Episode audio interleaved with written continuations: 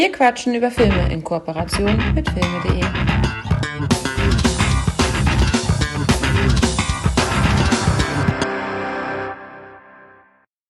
Mein Name ist Bond. Michael Bond. Herzlich willkommen zu Wir quatschen über Filme. Hallo Hakan. Bond. Hakan Bond, um deinen Witz zu klauen. Hallo. Ja, sehr gut. äh, wir haben es geschafft, wir haben es angeteased, äh, oder ich durfte ja schon ein bisschen verraten, um was es sich heute dreht. Heute sprechen wir über James Bond. Ich bin ja der James Bond-Kenner schlechthin. Ich habe mit Casino Royale angefangen. Nee, ich habe, sag niemals nie vorher einmal gesehen. Danach äh, Daniel Craig, Casino Royale und bin mit Spectre wieder ausgestiegen. Jetzt gab es vor ein paar Wochen den fünften Daniel Craig Bond, No Time to Die. Und da haben wir uns, da kam eigentlich mir so die Idee, ja, lass uns mal über James Bond sprechen. Ich quäl mich mal durch einige der äh, Klassikerfilme. Du bist da ja näher dran, ne? Du hast schon mehr Bond-Filme gesehen. Ich habe alle Bond-Filme gesehen und ich habe sogar vor vier, drei, vier, fünf Jahren ungefähr mit Rike alle bis auf Moonraker und ähm, der Mann mit den goldenen Colt rewatcht. Das heißt, ich habe die alle sogar relativ ähm, frisch in Erinnerung, außer jetzt Moonraker und der Mann mit den goldenen Colt. Die habe ich wahrscheinlich vor 20, 25 Jahren das letzte Mal gesehen. Liegen aber hier immer noch für eine äh, äh, weitere Sichtung. Ein Rewatch. Ja, wunderbar. Ähm, ich habe, da ich ja überhaupt gar keine Ahnung habe, habe ich einfach die, ähm, die Wissenschaft gefragt. Es gibt diverse Top-Listen im Internet, alle natürlich auf, aufs kleinste Detail ausgearbeitet, notariell beglaubigt. Und äh, dem, also es gibt wirklich viele Top-Listen, die alle unterschiedlich sind. äh, ich habe einfach, ich habe mir diverse angeguckt, aber drei der Filme, die ich rausgesucht habe, sind bei einer der Top-Listen, die ich jetzt äh, nicht nenne, äh, tatsächlich und dann sind die ersten drei Filme, deswegen dachte ich so, das ist die repräsentative Liste. Da äh, arbeite ich nicht weiter, weil ähm, wir haben dort drei verschiedene Bond-Darsteller. Mhm. In Summe gibt es ja von der offiziellen, also von dem, die die Rechteinhaber ist, gibt es ja, glaube ich, sechs. Sechs? Sean Connery, Roger Moore, George Lazenby, Timothy Dalton, Dalton ähm, Pierce Brosnan, Brosnan, ach, Entschuldigung, Brosnan, ja. äh, Daniel Craig. Ja, six. So, und dann gibt es ja noch so diese, gibt es noch andere Bond-Filme, die aber von dem Rechteinhaber nicht geduldet werden. Ja, aber da ist ja Sag niemals nie, wo er auch schon Connery Bond ist. Also da gibt es ja noch keinen anderen Darsteller. Und dann gab es ja noch diese Casino Royale-Verarsche, ne? Also aus den 60ern. Da gab's ja, und es gibt, glaube ich, auch noch eine richtige Kino Casino Royale-Verfilmung. Okay. Ich glaube, also, aber gut, da gebe ich mich aufs Glatteis, äh, bricht, also es knackt schon das Eis, bevor ich da irgendeinen Quatsch erzähle. Ähm, aber die eine Liste hat halt drei der Bond-Darsteller rausgepickt. Zum einen natürlich Sean Connery. Mhm. Und zwar besprechen wir da Goldfinger aus dem Jahre 1964 und wir gehen chronologisch vor, deswegen wird das der erste sein, den wir besprechen. Goldfinger. Danach wechseln wir zu Roger Moore und der Film war auch in anderen Listen, auch in den Top Ten, äh, aber gab auch einen anderen Film, der da äh, teilweise darüber war. Aber ich habe mich dann für Der Spion, der mich liebte, entschieden. The Spy Who Loved Me. Sehr schön. Und Daniel Craig natürlich am Start, weil mit dem bin ich so ein bisschen reingezogen worden in diese ganze ähm, Bond-Hysterie. Und der hat mich halt auch wieder rauskatapultiert mit dem fantastischen Spectre-Film. Ich mag Spectre. Nur scheiße ist. Ich mag Spectre. Ich acht, nicht. Acht Punkte für mich. Ja. Ich weiß gar nicht. Zwei oder so. Oh, Alter. Aber Casino Royale besprechen wir da, der damals äh, mir sehr, sehr gut gefallen hat. Und ähm, den besprechen wir dann als letztes. Mhm. Ist, wir gehen einfach chronologisch vor, deswegen, äh, und ich glaube, da haben wir auch einen ganz guten, äh, eine ganz gute Varianz, äh, auch zwischen den einzelnen Bond-Darstellern, äh, wie die wirken und so weiter. Da gibt's ja Glaubenskriege, wer ist der beste Bond? Äh, am Ende ist es, glaube ich, dann Timothy Dalton, ne? oder? Oder Dalton. Dalton? Lucky Luke? Oder, oder, Oder wer, wer spielt in, in den Casino Royale Verarschungen? Da gibt es doch irgendwie 20 Bonds. Da heißen sie doch alle auch James Bond. Und wer ah, auch immer da der Beste war. Ist es einer von denen? Ich muss mal hier direkt mal äh, Wikipedia befragen. Ist ja nicht sogar David Niven dabei gewesen? Ist David Niven der beste Bond? War es David Niven? Ich glaube ja. Den habe ich auch als Kind zuletzt gesehen, diesen ähm, Casino Royale Verarsche. Ich bin ja mit Bond aufgewachsen und habt ihr ja alle als Kind schon gesehen. Also Ja, nicht ich alle, da- aber sehr viele. Ich bin da. Also mich haben die nie gehuckt. Also grundsätzlich mag ich ja auch ältere Filme, die eine gewisse gewissen Charme haben, wo die Sets äh, detailverliebt sind, aber irgendwie dieses glatte, aalglatte Agenten sein, irgendwie hat mich das nicht gehuckt. Nichtsdestotrotz, Goldfinger, Erstsichtung. Mhm. Hast du einen Klappentext? Ja, ich habe von allen drei Filmen natürlich auch. Also ich habe von Goldfinger die DVD und von den anderen beiden die Blu-ray von Spion, der mich liebte und von Casino Royale. Und der DVD-Klappentext sagt folgendes. Von einem Bombenanschlag vor einem erotischen, erotischen? Da steht erotischen Nachtclub. Hä? Okay, ich, Entschuldigung, fang nochmal an. Von einem Bombenanschlag vor einem erotischen Nachtclub bis hin zur Flucht in letzter Sekunde aus dem Privatjet des Präsidenten ist James Bonds drittes Leinwandabenteuer eine atemberaubende und rasante Achterbahnfahrt. Sean Connery ist wieder Agent 007, der dieses Mal einen verrückten Bösewicht entgegentritt, der das Gold von Fort Knox äh, vernichten und damit die Weltwirtschaft lahmlegen will. Ja, somit so die Grundprämisse genannt. Ein erotischer Nachtclub? Ich dachte zuerst, die wollten exotisch sagen und hab hier irgendwie geguckt, aber hier steht tatsächlich erotisch. Hm. Ich habe ich hab auch eine DVD. Da habe ich einen anderen Klappentext. Der, das mit dem Gold auch, glaube ich, anders. Ähm, Hast du die Ulti, ist, ich habe hier die Ultimate Edition, das heißt, die hast du denn wahrscheinlich nicht, sondern ich habe die MGM DVD Special Edition 007 mit, da muss man sagen, also ich habe mir die jetzt von meinem Vater ähm, Mhm. geliehen. Ausgeliehen. Ähm, wenn man sich alle gekauft hat von den DVDs, äh, das Seitencover hat einen Teil von 007. Also jeder Film hat so einen Teil und wenn man die alle nebeneinander stellt in der richtigen Reihenfolge, dann hat man dann 007 und keine Ahnung noch irgendeinen Text oder irgendein Mist. Mhm. Äh, ich habe auf jeden Fall einmal einen Teil von der 0 und einmal einen Teil von der 7 dabei. und Casino Royale habe ich tatsächlich in meinem Eigenbesitz äh, als Blu-ray. Und ähm, wenn ich jetzt richtig zugehört habe, äh, aber der Klappentext hört sich jetzt hier ein bisschen anders an, nämlich James Bond, der Superagent seiner Majestät, wird auf die Fährte eines verbrecherischen Genies gesetzt, das die Goldreserven von Fort Knox in seinen Besitz bringen will. Mhm. So viel dazu. Mhm. Bonds Gegner Goldfinger, Gerd Frübe, ist der Mann, der seine abtrünnig gewordene Geliebte tötet, indem er sie mit Goldlack überzieht. Mit Hilfe von Pussy Galore, Honor Blackman, will Bond den Raub des Goldes vereiteln. Sehr schön. Deiner verrät natürlich mehr, aber deiner ist natürlich äh, korrekt, weil ich hatte mich schon gewundert. Er will, er ist doch äh, totaler Goldfreak. Er will doch das Gold in seinem Besitz haben und will es doch nicht vernichten, oder? So habe ich es auch verstanden. Ja, also ich glaube, ich habe das eben, deswegen war ich auch so ein bisschen verwirrt, aber dann habe ich gedacht, ich habe mich geirrt, aber nee, das macht ja gar keinen Sinn. Dass ein Goldfan sagt, ich äh, zerstöre das ganze Gold, er wollte das Gold natürlich in seinem Besitz haben. Ich hatte auch irgendwie in Erinnerung, dass er da mit Radioaktivität arbeiten wollte oder irgend so ein Mist, aber ich glaube, das war auch so eine Räuberpistole. Hm. Oder ich habe das irgendwie verwechselt. Ja, meine Erstsichtung und es ist der dritte Bond-Film. Jetzt ist man natürlich. Also ich habe jetzt Jagd Dr. No nicht gesehen, aber ich kann mir nicht vorstellen, dass der jetzt großartig anders ist, sondern im Grunde sind das alles so in sich abgeschlossene Filme. Die meisten ja, ja. Ja, also der, der, ähm, der Spion, der mich liebte, Moonraker, hatte ich jetzt ein Bild gesehen, da kommt der eine, äh, kommt da ein Antagonist aus dem Film Ja. wieder, Ja. wird wieder verwertet. Aber ansonsten in sich abgeschlossene Geschichten. Du hast äh, die, ähm, also alle typischen Charaktere, die man kennen könnte, die ich nicht kannte. Also ich kannte zum Beispiel ähm, Miss Moneypenny, kannte ich jetzt erst, als ich Skyfall gesehen habe, wo sie Mhm. Eingeführt wurde. Das war für mich. Von Q habe ich schon mal gehört. In Nackter Kanone wird er ja auch verarbeitet. So, aber die kommen ja alle vor. Du hast äh, Q, du hast Miss Moneypenny, du hast M, whatever, was das auch alles bedeuten soll. Also die ganzen hochkarätigen ähm, Gehilfen, Vorgesetzten von James Bond. James Bond, gespielt hier von Sean Connery. Ähm, also, äh, Sean Connery hat natürlich eine fantastische Ausstrahlung, so grundsätzlich.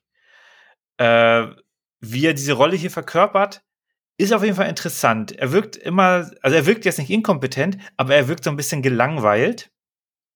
sowohl wenn er mit seinen ähm, äh, Mitarbeitern, äh, Kolleginnen und Kollegen spricht.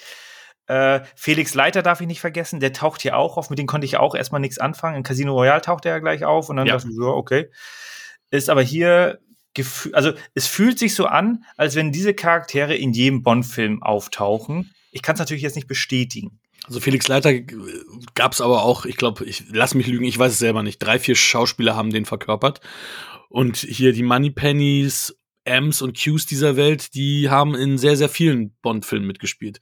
Also die Moneypenny ist beim ersten Dr. No schon dabei gewesen und bis zur Ende der Moore-Ära ist sie auch dabei. Also das ist dann wirklich eine, ähm, ja, also es gibt dann halt bei der Brosnan-Ära wird eine neue Moneypenny äh, eingeführt, die zufällig Samantha Bond heißt.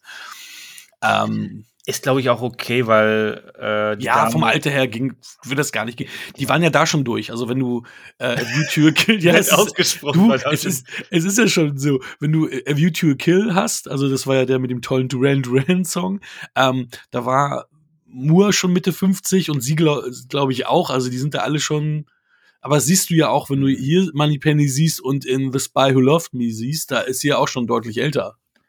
Ja, das ist auch, also man sollte das auch so ein bisschen immer im Kontext setzen. James Bond Goldfinger 1964.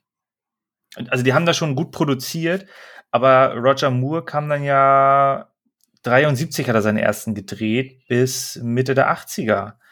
Dementsprechend, wenn du dann Anfang, also wenn du dann 25 Jahre lang dabei bist, ja, da bist du halt irgendwann auch im Rentenalter und Ja. kannst dann dich und Pierce Brosnan kam dann ja erst äh, Mitte, Anfang Mitte 90. Also nochmal zehn Jahre obendrauf, ja, dann bist du halt, äh, da Ja. kannst du auch neu besetzen. Ja, Dalton hatte ja ähm, zwei Auftritte und dann gab es auch eine lange Pause, bis ähm, da wirklich dann der neue Bond-Film rauskam. Also da haben sie mit den Flops äh, der Dalton-Ära haben sie halt länger, länger pausiert, als sie es jemals gehabt hatten bei, bei Bond. Und natürlich werden die Schauspieler dann ja noch älter und dann musste das natürlich alles jetzt auch rebootet werden im Endeffekt. Ja, die hatten ein gutes Production Value, jedes Jahr ein Film oder alle zwei Jahre dann später. Ich weiß gar nicht, wie Sean Connery das gemacht hat, aber gut, viel Text hatte er jetzt hier auch in Goldfinger nicht. Also man hat so die typische Einführungsszene, wo er, wo im Grunde er als Charakter eingeführt wird, wo gezeigt wird, dass er ein Top Geheimagent ist, der mit jeder Gefahr irgendwie klarkommt. Dann hat er einen coolen Spruch auf der äh, Lippe. Der, ich hatte gelesen bei der Synchro, man merkt es dann auch so, also wenn man das Original kennen würde, dann würde man da wahrscheinlich ein bisschen mehr äh, Unterschiede erkennen. Aber man kann das nachlesen, dass bei Goldfinger die deutsche Synchro ja ein bisschen anders ist als das Original. Ja, aber flapsiger wahrscheinlich, ne? Aber das hast du in der Zeit ja häufig gehabt. Ja, aber auch gewisse Jokes zünden nicht, weil sie dann das falsche Vokabular verwendet haben. Ich glaube, ganz am Anfang mit der Toaster-Szene, das war dann irgendwie, äh, ich glaube, im Englischen sagt er irgendwie schockierend oder irgend sowas. Und in der deutschen Version macht er da, bringt er irgendwas anderes, was nicht dazu passt, aber so what? Ich habe eh keine Ahnung, was die da sich ge ge geleistet haben. Ähm, ich habe es extra zurückgespult, weil ich es zuerst nicht geglaubt habe. Ähm, als er einmal mit Q spricht, nennt er ihn K. Stimmt, das ist auch so ein Synchro-Fehler. War das K? Doch, ich glaube K. War das K oder irg- also irgendwie so echt wie jetzt? Ich glaube, es war K. Und dann so äh, äh, spult zurück. Wie hat er Q genannt? genannt? Und ich glaube, er hat K gesagt, also in der deutschen Synchro. Aber wir hören zumindest Gerd Ja, ja. Fröbes Originalstimme, weil Gerd Fröbe ist ja im, im Originalfilm ja synchronisiert worden auf Englisch und in der deutschen Synchro hörst du aber seine Originalstimme. Das gibt's wahrscheinlich auch nicht oft, dass du das so rum hast bei Mhm. Filmen. Ja, genau. Also das mit K, absolut, das steht hier auch, äh, kann man bei Wikipedia nachlesen, sogar bei der deutschen Version. Das ist ja strange. ne? Ähm, und ähm, aus einer Milliarde, äh, aus einer Billion, also, also Billion machen sie ähm, nicht Milliarde, sondern Billion. So what? Ich meine, Schön. es- ich meine, du musst überlegen, 1964 und die reden davon, dass eine Feinunze Gold 35 Dollar oder 30 oder 35 Dollar kostet. Ne? Da beißt du dich jetzt in den Arsch, wieso du nicht da mal 100 Münzen dir geholt hast. weil, weil, also natürlich für damalige Verhältnisse viel Geld, aber heutzutage kostet eine Feinunze äh, 1700 Dollar. Wow. Also, das ist auch, ich glaube, in den Anfang der 70ern ist der Preis ähm, nach oben gegangen. Also zu der Zeit äh, war noch alles okay. Ich glaube auch nicht, dass Goldfinger dazu beigetragen hat, dass alle Gold gekauft haben. Äh, aber der Superbösewicht, der Bock auf Gold hat, Gold war damals eigentlich noch recht günstig. Ja, aber Aston Martins wurden reichlich nach dem Film verkauft. Ja, absolut. Die mussten da, äh, die Produzenten mussten da die, die Autos noch bezahlen. Das ist der letzte Film, wo sie die Aston Martins bezahlt haben und sich nicht haben bezahlen lassen dafür, dass sie sie verwendet haben, beziehungsweise sie umsonst gestellt bekommen haben. Sieh mal einer an. Mhm. so so kann's gehen. Und seitdem sprengen sie die Autos noch mit mehr. du kostet ja nichts mehr. ja, genau. Ja, also das, das muss man auch dem Film hier zugute halten. Der hat natürlich seinen Charme. Äh, ich glaube auch die, die Aston Martin-Szene, also der fährt, James Bond fährt ja viel durch die Gegend mit dem, mit dem Fahrzeug. Mhm. Also das kosten die richtig aus. Ähm, ja, es ist. Also vom, vom Pacing her, also es ist natürlich, man muss halt dazu sagen, es ist schon ziemlich Hanebüchen der Film. Ne? Also jetzt rein so vom, vom, von der Story her. James Bond macht Urlaub, schläft mit irgendeiner Frau da zu der Zeit, dann kriegt er einen Auftrag, dann schläft er mit der nächsten Frau, die dann dem zum Opfer fällt. Dann fährt er weiter, dann trifft er wieder jemanden und dann, also im Grunde ist er schon, der, der Film stand ja auch vor kurzem in der Kritik, dass er hier eine Vergewaltigungsszene hat. Ähm, also beziehungsweise, dass hier er eigentlich eher eine Frau Sex aufdrängt. Im Grunde macht er das mit jeder Frau. Aber ich finde es irgendwie auch, es ist halt so ein, ja, so ein, so ein Werk der Zeit und ich fand die Szene jetzt auch nicht wirklich dramatisch. Aber es ist halt schon sehr, im Grunde macht er nichts anderes, als die ganze Zeit durch die Gegend zu laufen, gut auszusehen, aber so richtig geheim. Verdammt gut auszusehen. Ja, das stimmt. aber man darf nicht, man darf äh, bei seiner, du hast es auch gerade gesagt, Ausstrahlung, Charisma, man darf aber nicht vergessen, wie viel älter die Leute damals aussahen. Der war da 34, Mann. Sean Connery war ja? bei dem Film 34. Und er hatte schon seine Bodybuilding-Karriere beendet. Ja. Und wenn du dann mal siehst, wie dünn seine, seine, seine Arme waren, fragt man sich auch, okay, wie sahen Bodybuilder in den äh, 50ern oder 60ern aus? Das war noch nicht Arnie-Niveau, also, weil er ist ja nee, nun nee. wirklich nicht so mehr, mega durchtrainiert gewesen. Ne? Nee, genau, das war, war damals noch gesund. Ja. Normales äh, Liften und sonst nix. Ja, ja, ich meine, Arnie hat es natürlich dann wirklich auf, eine, auf ein neues Niveau getrieben in den 70ern, aber es stimmt, ich meine, James Bond, der muss ja auch in den Anzug passen. Hm. Wenn, also an sich sieht jeder im Anzug gut aus, aber wenn du irgendwelche wirklich aufgepumpten Leute im Anzug siehst, das ist dann auch nicht mehr so cool. Dann ja, lieber wie bei The Rock und wie sie alle heißen, äh, wenn sie da mit dem Anzug rumlaufen. Ja, genau. So die, bei den Wrestlern sieht man es äh, auch ein Goldberg oder sowas in den, äh, also das ist, ja, kann man machen, ist jetzt, aber James Bond dagegen ist halt da, er, wirkt halt auch wirklich sehr, sehr charmant er wirkt auch jetzt nicht inkompetent, aber er wirkt, ich finde ihn so ein bisschen motivationslos. Weil er lässt alles so geschehen. So ja, richtig. Er ist natürlich auch so ein bisschen arrogant, so ein bisschen überheblich. Ja.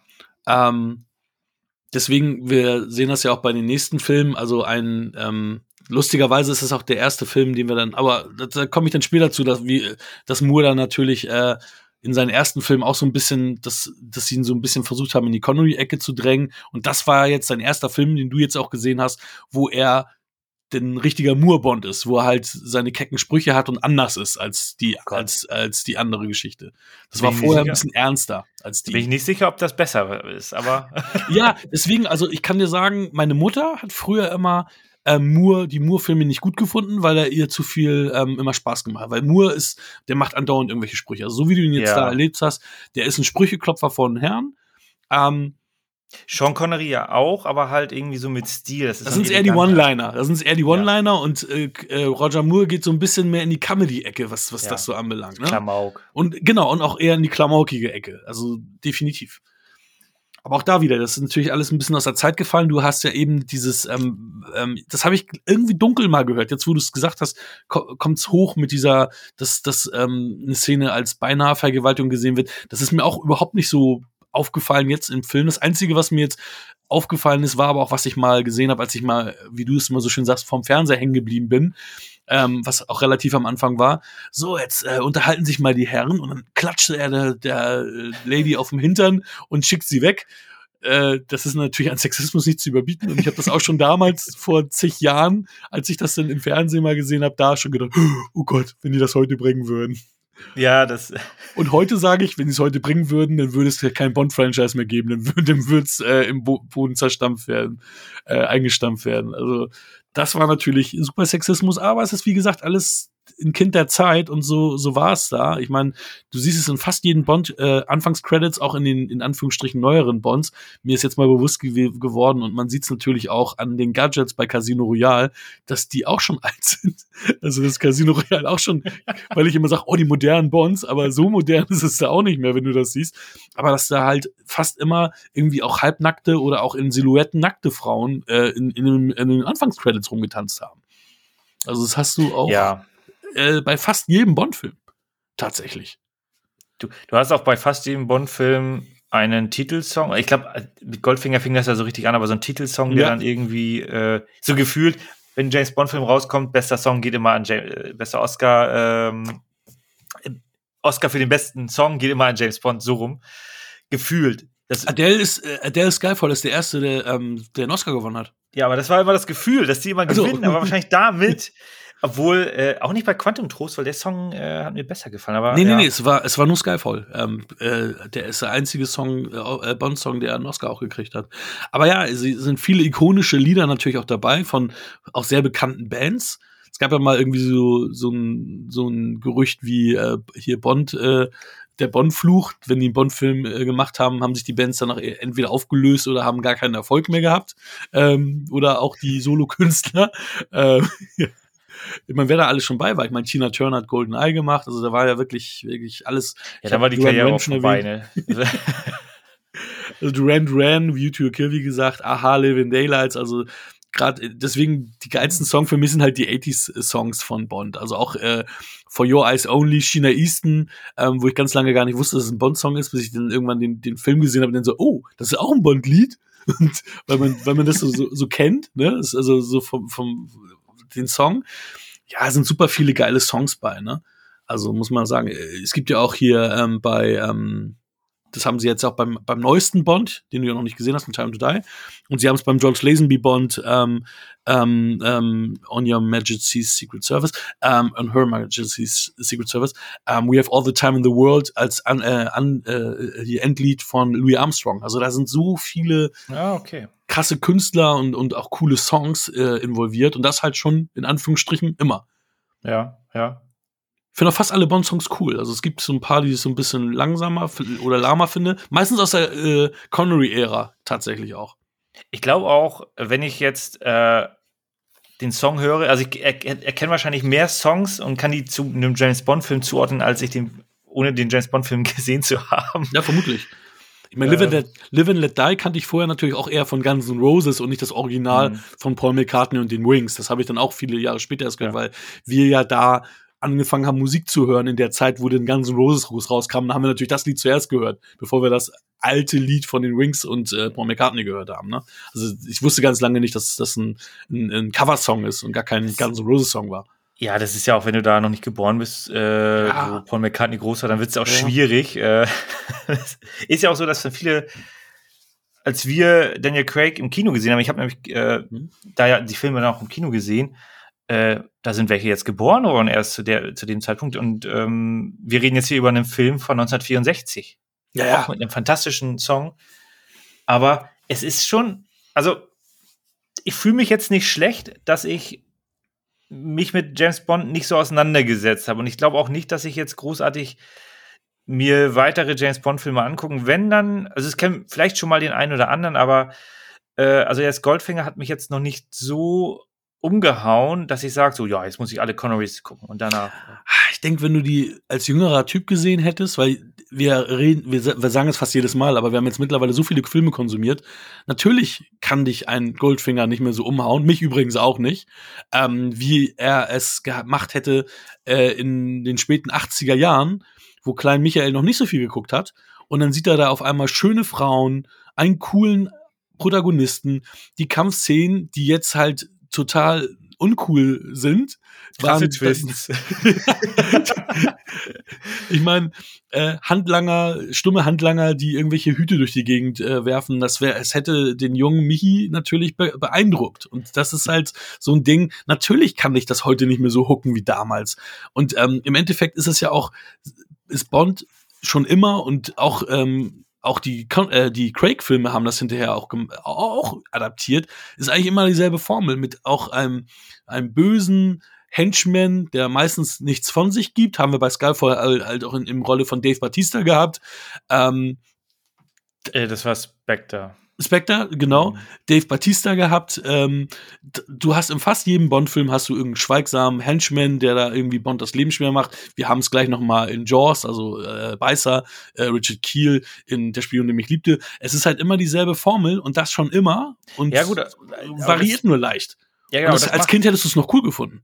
Ja, aber das, deswegen, bei den ersten drei Daniel Craig haben wir halt sowas äh, in der Form nicht. Das kam ja erst Richtig. mit Spectre, was mich dann wirklich, äh, also das war halt auch nur eine von, von vielen Sequenzen, die dann den Film kaputt gemacht hat. Ähm, aber hier fand ich das jetzt bei Goldfinger, den, ähm, den Gehilfen, den fand ich cool. Der wirkt ja. auch immer noch für mich. Mit der dem, ist cool. ja, das ist, also der hat schon dann, ich meine, Natürlich ist es ein bisschen Quatsch, dann, dann wird irgendwo ein Schuss abgefeuert und er lächelt, obwohl das eigentlich nicht, nachher, wie es aufgeklärt ist, nicht passt. Aber dann da drückt man halt immer ein Auge zu, weil man weiß ja noch nicht, wie es weitergeht und was da genau passiert ist. Äh, also sind schon natürlich Logiklöcher dabei, aber ihn als Charakter finde ich auch, also finde ich gut. Der macht Spaß. Und auch Gerd Fröbe hat auch seine Ausstrahlung und macht Spaß. Auf jeden Fall. Vor allem, wirkt er auch so trotzdem nicht over the top, sondern auch so menschlich, weil er einfach ein Typ ist, der nie verlieren will, aber auch nicht so geil ist, dass er andauernd betrügen muss, um nicht zu verlieren. ja, und das macht ja. ihn halt, halt dann auch so ein bisschen äh, menschlicher und nicht so schablonenhaft wie Kurt Jürgens äh, nachher auch sein wird, weil der ist dann eher so das Abziehbild, obwohl Kurt Jürgens, Kurt Jürgens ein super Darsteller war, wobei seine Todesszene in dem Film echt schlecht war. Ähm, wo ich mich frage, so, okay, why? Die habe ich, schon, hab ich schon total ausgeblendet wieder. Aber ja, da macht er, ah, wo ich zuerst dachte, okay, verarscht er jetzt Bond und sagt, haha, es ist nix. Und ach nee, das soll seine Todesszene sein. Oh, okay. Nee, ähm, bei Gerd Fröber, der fliegt halt, der wird halt durch ein Fenster gesogen. Super. Also, ein bisschen gespoilert muss auch sein, ne? Also, aber ich glaube, wenn ihr euch den Film anguckt und ihn noch nicht kennt, und ihr habt ein bisschen Filmerfahrung, dann äh, kommen da jetzt keine Sequenzen, wo ihr total geflasht Nein. werdet. Also und bei Bond stirbt eigentlich immer der Bösewicht. Also es ist halt, ja, auch Was? Usus. Was? das ist ja frech. Ja, die, die, ähm, die, äh, es gibt ja ganz viele, sagen wir mal, Mysterien, nicht Mysterien, sondern, sondern äh, sondern äh, Mythen, alte Geschichten. Klar, bei so alten Filmen ist das ja so, ähm, warum ähm, Shirley Bassey am Ende diesen Ton von Gold, ich kann es natürlich nicht halten, warum sie den so lange gehalten hat, ist ja, dass sie ähm, das Lied gesungen hat und die Credits gesehen hat und die Credits noch nicht zu Ende waren, als das Lied schon zu Ende war und sie deswegen die ganze Zeit noch diesen letzten Ton noch halten musste und Aha. so lange noch diesen Ton gehalten hat. Kann, kann man glauben, muss man nicht. Vielleicht ist es auch so beabsichtigt gewesen, dass sie am Ende den Ton so hält. Ähm, ja, ich meine, die müssen ja eigentlich ja auch wissen, wie lange die Credits gehen und auch das Lied entsprechend timen. Also ich kann mir nicht vorstellen, dass das eine wahre Geschichte ist, aber es ist eine Geschichte, die oft verbreitet wird. Ja, Technik macht es möglich. Aber interessant, dass hier bei James Bond dann die äh, Bösewichte immer draufgehen müssen. Batman ist da immer gnädig und steckt die alle ins Gefängnis, damit die später wieder ausbrechen können. Aber ah, aus, außer, außer in den Tim Burton-Filmen, da gehen sie auch alle drauf. okay. Ich habe natürlich an die Serien gedacht, wo ja. einfach. Damit sie immer wieder kommen können, immer wieder und immer wieder. Ja, Stimmt. wieder noch eine Joker-Folge einbauen, zusammen mit dem Pinguin. äh, ja, im Großen und Ganzen, also gibt es, äh, ich meine, True Effects gibt es natürlich noch und nöcher wahrscheinlich. Äh, natürlich diese Sequenz mit, die Frau wurde mit Gold überzogen und die Haut kann nicht atmen, deswegen ist sie gestorben, ist natürlich Hanebüchen, aber ikonische Szene. Das ist übrigens die einzige Darstellerin von dem Hauptcast, die noch lebt. Also von den ganzen wirklich, äh, sagen wir mal, doch Hauptcast kann man sagen. Ist das die einzige Darstellerin, die noch am Leben ist? Dann sind alle schon oh. gestorben. Ja, ich meine, Connery war ja auch schon neun, über 90. Über 90? Ja. Letztes no, Jahr. Naja. Drüber, ne? Ja. Ja, nützt ja nichts. Ich meine, ich glaube, also was, was, was ich gelesen habe und wahrscheinlich trifft das auch, ist Goldfinger so ein bisschen die, die Blaupause für die Bond-Filme, ne? So hatte ich das gelesen. Ich kann dazu jetzt natürlich nur wenig sagen, äh, aber so wirkt er auch auf mich. Er hatte halt sehr formelhaft, ne? Held wird eingeführt, löst einen Fall, macht Urlaub, schläft mit Frauen, äh, kriegt den nächsten Auftrag, stolpert da so ein bisschen hin und her. Am Ende wird der Bösewicht dann geschnappt, nachdem er dann irgendwie zweimal äh, irgendwie äh, James Bond irgendwie, keine Ahnung, unter Druck setzen konnte, gefangen nehmen konnte, was auch immer. So, und am Ende ist die Welt gerettet und James Bond kriegt die nächste Frau, die noch übrig ist. Wobei, ich dies, ich war ein bisschen überrascht, weil ich wusste nicht mehr, wie es ausgeht, ähm, dass äh, die Schwester von der Goldfrau Tilly, wie meine Tochter Masterson, ähm, dass die eingeführt wird in zwei, drei Szenen und dann stirbt. Daran, damit halte ich überhaupt nicht, also das hatte ich überhaupt nicht mehr auf dem Schirm und ist halt auch nicht typisch, weil sie ja so eingeführt wird, als wenn sie das Main Bond Girl wird. Also sie ist diejenige, mit der er dann am Ende rummacht. Und dann war es dann irgendwie doch nicht so. Das stimmt. Du hast mit Pussy Galore, Galore eher so eine widerspenstige, das war wahrscheinlich für den Zeitpunkt auch, also eine, eine relativ starke Frauenrolle, die sich aber dann auch dem äh, Charme, den Gewaltscham von James Bond unterordnen musste. Aber ich glaube, da haben sie schon ein bisschen rumexperimentiert, weil das wahrscheinlich für James Bond nicht so typisch ist, dass die da sich so zur Wehr setzen. Keine mhm. Ahnung, also. Ja, äh, ist so. Aber auch da ein bisschen, also auch eine andere, ähm, anderer Rekord. Also Honor Blackman war da schon 39 zu der Zeit und hält damit den Rekord der ältesten, des ältesten Bond-Girls, was dann nachher in Spectre von Monica Bellucci mit 51 erst ähm, eingestellt wurde, ja, der Rekord. Die ist kein Bond-Girl. Ich bitte ja, dich. Sie, sie, spiel, sie spielte, sie, spielte, sie hat auch einmal mit ihm geschlafen. Also sie ist schon, also sie war nicht ein Haupt-Bond-Girl, aber sie war ja, okay, ja schon stimmt, auch ja. ein Bond-Girl. Ich meine, sonst kannst du auch Anna der Armas nicht als Bond-Girl bezeichnen, weil sie nur in einer Szene ist. Miss Moneypenny ist die älteste Bond-Girl. Eigentlich ist sie kein Bond, weil die schläft nicht mit Bond.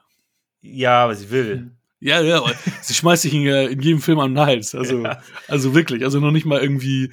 Äh, ja, außer, äh, den, außer den neuen jetzt, ne? Also ich habe ja nur bis Spectre gesehen. Ähm, ja, sie ist auch schon in, in der Brosnan-Ära war sie auch schon ein bisschen ähm, schwerer da, zu haben. Da ging es dann andersrum. nee, aber, ja. aber sagen wir mal so, das, das spricht ja aber natürlich auch Bände, ne? Ich meine, die, die Bonds, die sind ja alle nachher auch in den 40ern, 50ern gewesen, also gerade Connery und, mhm. und, äh, und Moore, wenn du dann überlegst, dass sie mit 39 äh, jahrzehntelang das älteste Bond-Girl war, ist natürlich auch schon wieder eine Aussage, was, was das natürlich anbelangt, ne? Ja. Und auch Monica Bellucci sieht ja nicht aus wie eine alte Frau, sondern die ist ja trotzdem auch in dem Film noch sehr adrett gewesen. Also ja, natürlich. Nö, aber ach ja. So im Großen und Ganzen, ich habe jetzt auch nicht mehr so viel zu, zu Goldfinger. Also in Summe, ich komme jetzt schon direkt zur Bewertung, außer du hast noch. Nee, genau, ich, ich muss noch, ich wollte nur jetzt wissen, wie du den findest, weil so viel hast du jetzt nicht gesagt, dass ich jetzt. Äh du konntest jetzt nicht so viel ableiten. Nee, es ist. Genau. Also ich sag mal so, ich war jetzt nicht, äh, nicht, nicht unterhalten, sondern ich, ich wurde unterhalten. Und äh, an sich hat der Film ganz gut ge ist ganz gut gealtert. Natürlich hast du, also diese Flugzeugszene, wo alle umkippen, die ist natürlich hm. wirklich fremdschämig komisch, ne? Also das ist schon ziemlich albern. Ja, aber die sind alle schlechte Schauspieler, also ja. die die äh, weil das war ja auch nicht echt. Das ja, haben ja. Die ja selber nur die waren Schauspieler im Schauspiel. Nein, das sah echt schlimm aus, also wirklich, also da hätten sie auch ein paar Frames rauslassen können von jeder Szene der also also genau.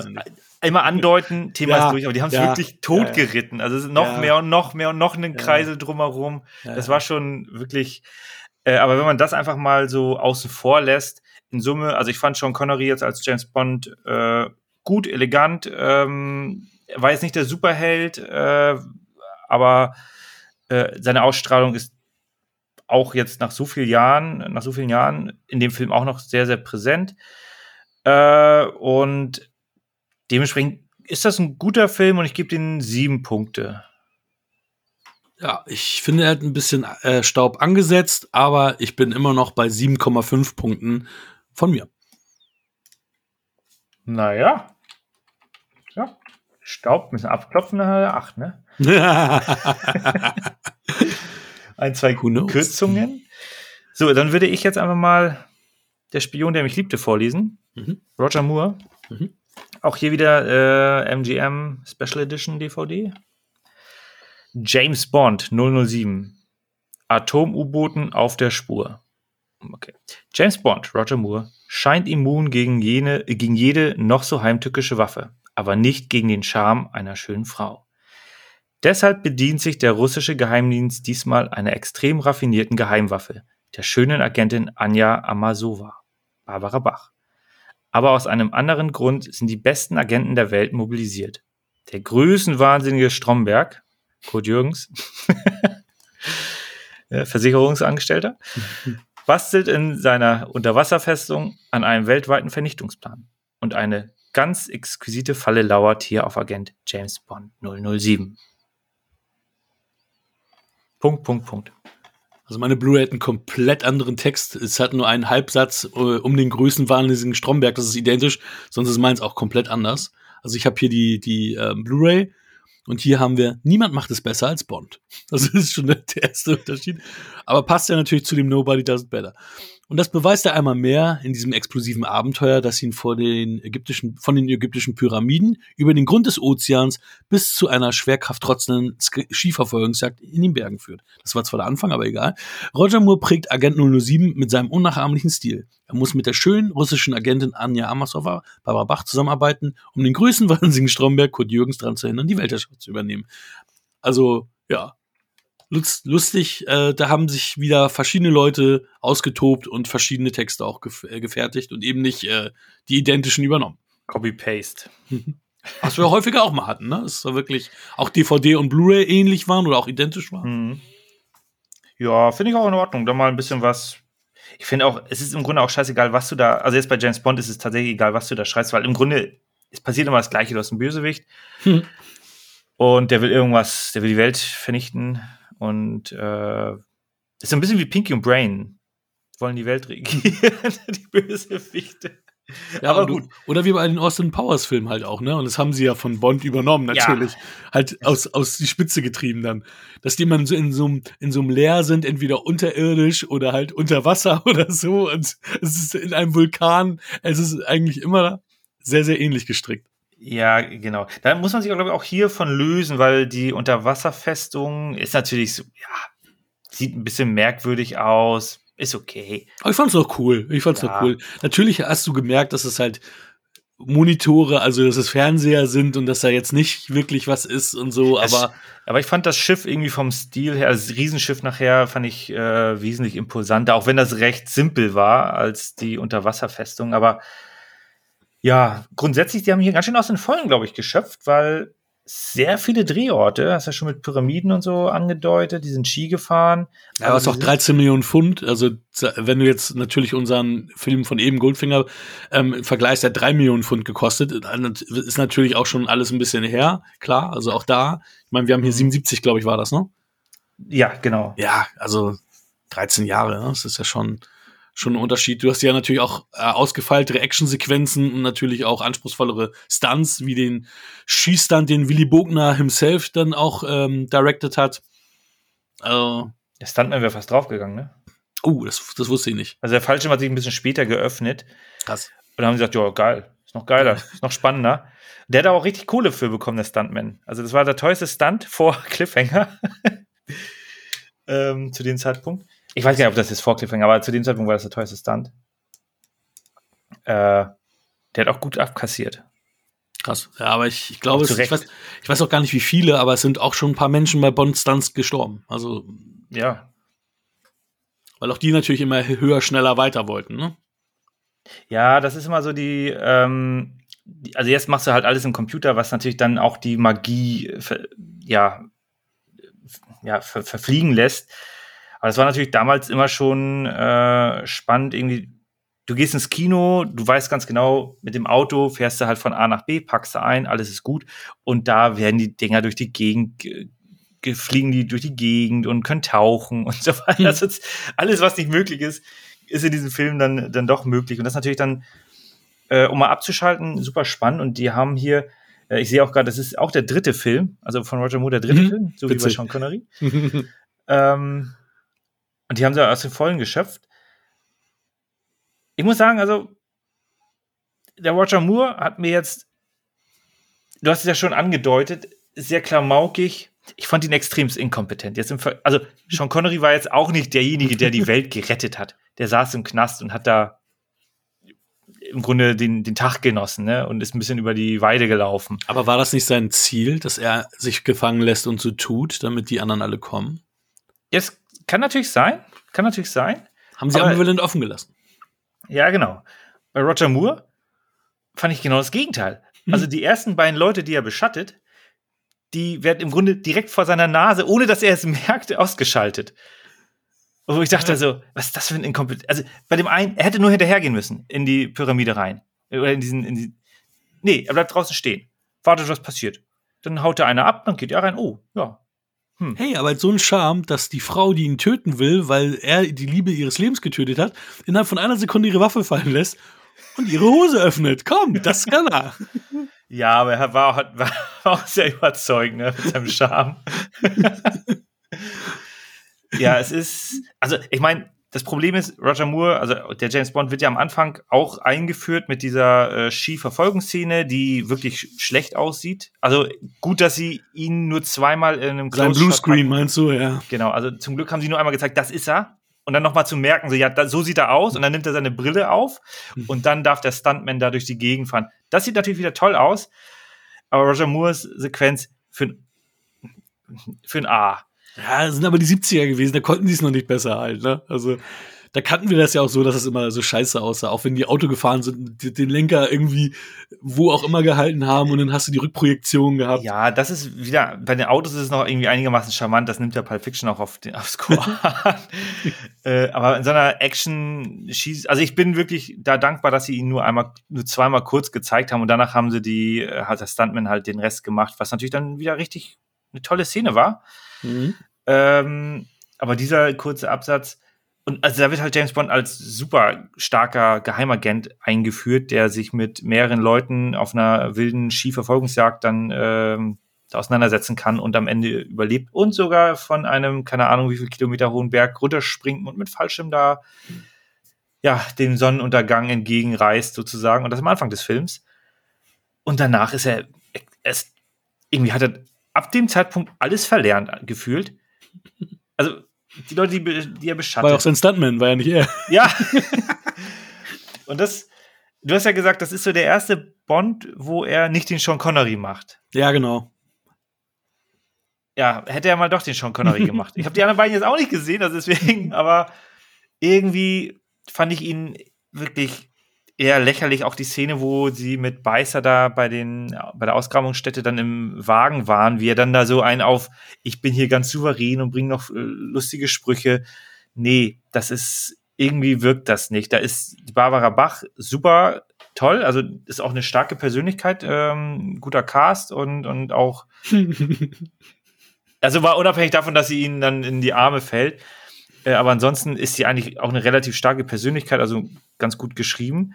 Ja, ich geb dir da recht. Also, wenn du mal die Endsequenz abnimmst, wo sie da Ja, im, im Bikini-Oberteil, dass sie in drei Nummern zu klein ist, dass sie ihre halben Brüste raushängen, wo ich dachte, okay, ich dachte eben, dass sie jetzt, bis, bis jetzt, die, sie ist gut geschrieben und sie haben eine starke feministische Rolle und dann zeigt sie wieder ihre Titten. ja, Schön. Schön für mich, aber scheiße auf den Feminismus. Kacke. Ja, genau. Aber das war schon, ähm, und sie wirkte da wesentlich kompetenter als Roger Moore, der einfach Ja, das stimmt. nur Quatsch gemacht hat. Also, den hätte ich sofort rausgeworfen. Aber gut, äh, es, ich meine, irgendwie, der Film hat gute Sequenzen, der hat dann aber auch wieder diese bescheuerten Sequenzen. Also, du hast ja Jaws, beziehungsweise in der deutschen Version dann Beißer angesprochen. Toller Henchman, wie du ja schon auch gesagt hast, äh, super. Der, der hat mir gut gefallen, der hat da, ähm, also ich meine, auf, überhaupt auf solche bekloppten Ideen zu kommen, ne? Das, Ja, stimmt. natürlich Quatsch, aber hat irgendwie dann doch Spaß gemacht. Äh, und den Stromberg, ja, der war auch in Ordnung. Man muss ja nicht allzu sehr in, in äh, ich meine, am Ende, wie war denn das? Ich muss kurz überlegen. Nee, das war schon Connery. Nicht, dass ich was Hm. verwechsel. Die Gerd Früher haut ja ab, genau. Stimmt. Ist, ich verwechsel hier, glaube ich, was. Nee, aber Stromberg, du hast natürlich diese riesen Schlachtsequenz im Schiff, die war Ja. toll. Mhm. Die hat richtig Spaß gemacht. Mhm. Natürlich ist das so, so Star Trek-mäßig. Ständig gehen Leute drauf, von, auf beiden Seiten. Ist, wie damit Menschenleben umgegangen wird, ist natürlich wirklich krass. Ähm, auch die Sequenz, wo die dann meinen, so, ja, äh, ja, wir kommen da oben nicht ran. Ja, lass uns das machen. Wir, hier, ihr beiden kommt mit. Und dann bumm, tot. okay. Das, das, das wirkte wirklich auch wie so, wie so eine Persiflage eigentlich. Ja, ist einfach so sein Leben wegwerfen, nur weil man irgendwie der Meinung ist, man ist cool. äh, und das, was James Bond da gemacht hat, wie er dann da rumzappelt, um da, auch das war schon eher lächerlich, ähm, wo er dann glücklich noch irgendwie das Leben rettet. Er hätte auch runterspringen können. Thema wäre durch. Ich meine, er hätte sich vielleicht die Beine gebrochen. aber in Summe aber trotzdem eine, eine spektakuläre Szene, weil auch gut inszeniert ist, äh, gehen in die Waffenkammer, holen sich Maschinengewehre, holen Granaten und nutzen die auch tatsächlich im Übermaß. Also was da an Granaten geflogen ist, das sieht man Mhm. sonst in keinem anderen Film. Überall fliegen die Leute durch die Gegend. Äh, man sieht jetzt natürlich kein, kein Blut. Im, ich glaube, gar nicht, ne? Du, du, du hast einmal, du hast einmal eine Szene, wo ich mich auch gewundert habe, also auch genau in dieser Sequenz, dass sie auf einmal blutige Einschüsse hatten, der eine. Und ich dachte so, hä, die ganze Zeit fallen sie hin. Äh, und jetzt haben, hast du aber eine Szene, wo es blutige Einschüsse gibt, so auch mit, mit Bullet Impact. Und ich dachte, okay, äh, okay. Da war das Budget ausgeschöpft. aber einem haben sie es gemacht. Und du siehst ab und zu Blut, wenn Beißer da aktiv ist mit seinem. Rumgebeiße. Da ist so ein bisschen Blut. Aber ansonsten, ja, aber die meisten Bond-Filme sind ja auch harmlos. Das ist ja eher, es sind, sind ja wirklich dann die, die Craig-Bonds, die dann halt da auch ein bisschen härter gewesen sind oder wurden, was denn so Gewalt anbelangt, also die moderneren Bonds. Ja, ich meine, das hat mich jetzt auch nicht gestört. Also wenn wir jetzt zum Beispiel an, ähm, den haben wir glaube ich noch nicht besprochen, für ein paar Dollar mehr. Nee, das ist der, der mittlere, genau. Hm? Genau, und da, auch da, muss dann halt da Auge zudrücken. In der entscheidenden Szene, die immer wieder wiederholt wird, hast du halt keine Einschusslöcher, aber das war halt dann auch in den 60ern. Hm. Hier hast du 1977, haben sie halt dann, es, es funktioniert trotzdem. Du siehst Hast du Rambo ja auch, Rambo 2 und Rambo 3 hast du es ja auch noch Ja. so. Genau, und Rambo 4 dann. Für, für, die, für die anderen beiden Filme noch, noch mit. So Ja, hier. genau. Zwei und drei haben wir es nicht gemacht. Hier, hier habt ihr es nochmal mit. Am besten noch irgendwie. Äh, ach übrigens, wir haben hier noch äh, 500 Liter Kunstblut aus den erst aus äh, Rambo 2 und 3. Das muss jetzt verbraucht werden endlich äh, Silvester. Also ja, alles klar. Ich krieg das hin. Und das hat er. Aber äh, ja, ach, ich meine, das ist so tatsächlich mit. Also zum einen die, die netten Schauplätze, aber vor allem die Schiffssequenz, die ist bei mir hängen geblieben, weil die einfach richtig groß war und ich fand die auch in Summe gut. Ah, Ich fand auch das Auto geil, diesen Lotus. Ähm, das habe Ja. ich mir nämlich, ich habe den, ich habe den das erste Mal gesehen, weiß ich nicht, mit 17, 18 so rum. Das war so die, die Zeit, so wo, wo man die Bond sich alle angeguckt hat, weil man Golden Eye gespielt hat auf dem N64 und dann, weil im Multiplayer ja auch diese ganzen Henchmen war, du willst dann sehen, wer ist denn eigentlich Oddjob, wer ist Jaws, wer ist, ich habe damals Mhm. Baron Samedi gedacht, das war natürlich Baron Samdi, weil das ja französisch ist. Und ähm, da ist mir nämlich aufgefallen, dass ich als Kind diesen Lotus hatte, weil ich hab den gesehen, ich so, hey, und da mit diesen Dingern, die man rausziehen kann, den hatte ich als Spielzeugauto. Ich hatte nämlich, aber das wusste ich als Kind nicht, dass es ein Bondwagen war. Das habe ich erst äh, irgendwie mit 18 äh, dann verstanden im Nachgang. Wahrscheinlich, wahrscheinlich dachtest du, der kann fliegen, ne? Wahrscheinlich habe ich ihn noch fliegend dargestellt. Warum sollte man denken, dass das unter Wasser ist? Nein, Ja. das ist, also tolle Schauplätze. Ich meine, Ägypten würde ich auch mal gerne hin, war ich noch nicht. Ähm, coole Sache natürlich. Hübsche Frauen wieder mal, aber das hast du eigentlich bei jedem Bond-Film, dass da ähm, hübsche Frauen en masse, äh, äh, die, also da gibt's ja eigentlich kaum, kaum hässliche Frauen, sondern da sind eigentlich in jeder Szene schöne Frauen zu sehen. Ähm, wie gesagt, natürlich dann so, also ich, ich fand's halt auch einiges wirklich, ich weiß nicht, ob freiwillig oder unfreiwillig komisch, weil äh, Moore spielt ja Bond wirklich als Penis auf zwei Beinen. Egal welche Frau kommt, er baggert sie alle an Ja. und, und zwar bis aufs Blut. Da kommt, da kommt ein Zimmermädchen und da fängt er auch schon an rum zu baggern. Also egal, egal welche Frau kommt, das erste, was er sagt, ist quasi ficken. Also wirklich zu jeder. Also das ist und ähm, ob das da schon beabsichtigt war oder nicht, es, es war zumindest witzig. Also Es stimmt, das ist ja die eine Szene, wo er dann ein, also wo er dann jemanden besuchen will. Ja, äh, er ist halt nicht da. äh, Mehr kann ich dazu nicht sagen, aber ich, ich bin hier zur Unterhaltung. Und so, ja, ist klar, dann äh, ab die Post, ne? So, okay. Na gut, kann man vielleicht auch anders machen. Also, und das bekräftigt ja wirklich den Status eines extrem inkompetenten Geheimagenten. Der bei, bei Sean Connery kann man noch sagen, so, okay, seine Vorgesetzten wissen das, aber irgendwie ist er dann doch relativ souverän. Aber Roger Moore ist ja wirklich ein Idiot. Also, wie er dann die Kämpfe teilweise gewinnt, ich meine, er gewinnt eigentlich keine Kämpfe. Kommt er mit Glück irgendwie raus. Ja, aber Jaws ist ja, wird ja auch so larger than life als äh, über, äh, überstark äh, dargestellt, dass, dass du den natürlich auch nicht so einfach besiegen kannst, ne? Ja, so muss es an sich auch sein, aber nichtsdestotrotz ist er. Dann hätte ich mehr Panik, wenn mir Jaws das Auto auseinanderbeißt und es ist aber ganz cool, ja, ist ja gar nichts los. Ich habe eben schon aufs Maul bekommen, aber ja, ja, ich, ich fahr mal, ist Frau am Steuer, was soll ich denn da machen? ne? also, okay, du bist jetzt hier gerade keine große Hilfe, Herr Bond. Ja, dafür hat er doch äh, nachher im, mit dem Maschinengewehr ganz gut ausgeteilt äh, in, in der berühmten Schiffsszene. Oder Ja. schon für besprochene Schiffsszene. Der Major. Der Ma Die Commander Bond, Commander Bond. Ach stimmt, die, sie war ja Major, genau. Sie ist, sie ist Major, Major, genau, und er ist Commander, genau. Sie ist übrigens mit ähm, ähm, Dings lange verheiratet gewesen, Ringo Starr. Ah, okay. Beatles-Drummer. Glückwunsch. Bum, bum. Glückwunsch. Sind die noch am Leben? Hast du Also- True Effects? Ah, sie glaube ich ja. Aber Der Moderer Ringo, auch, ne? Ringo Starr, wer? Oder?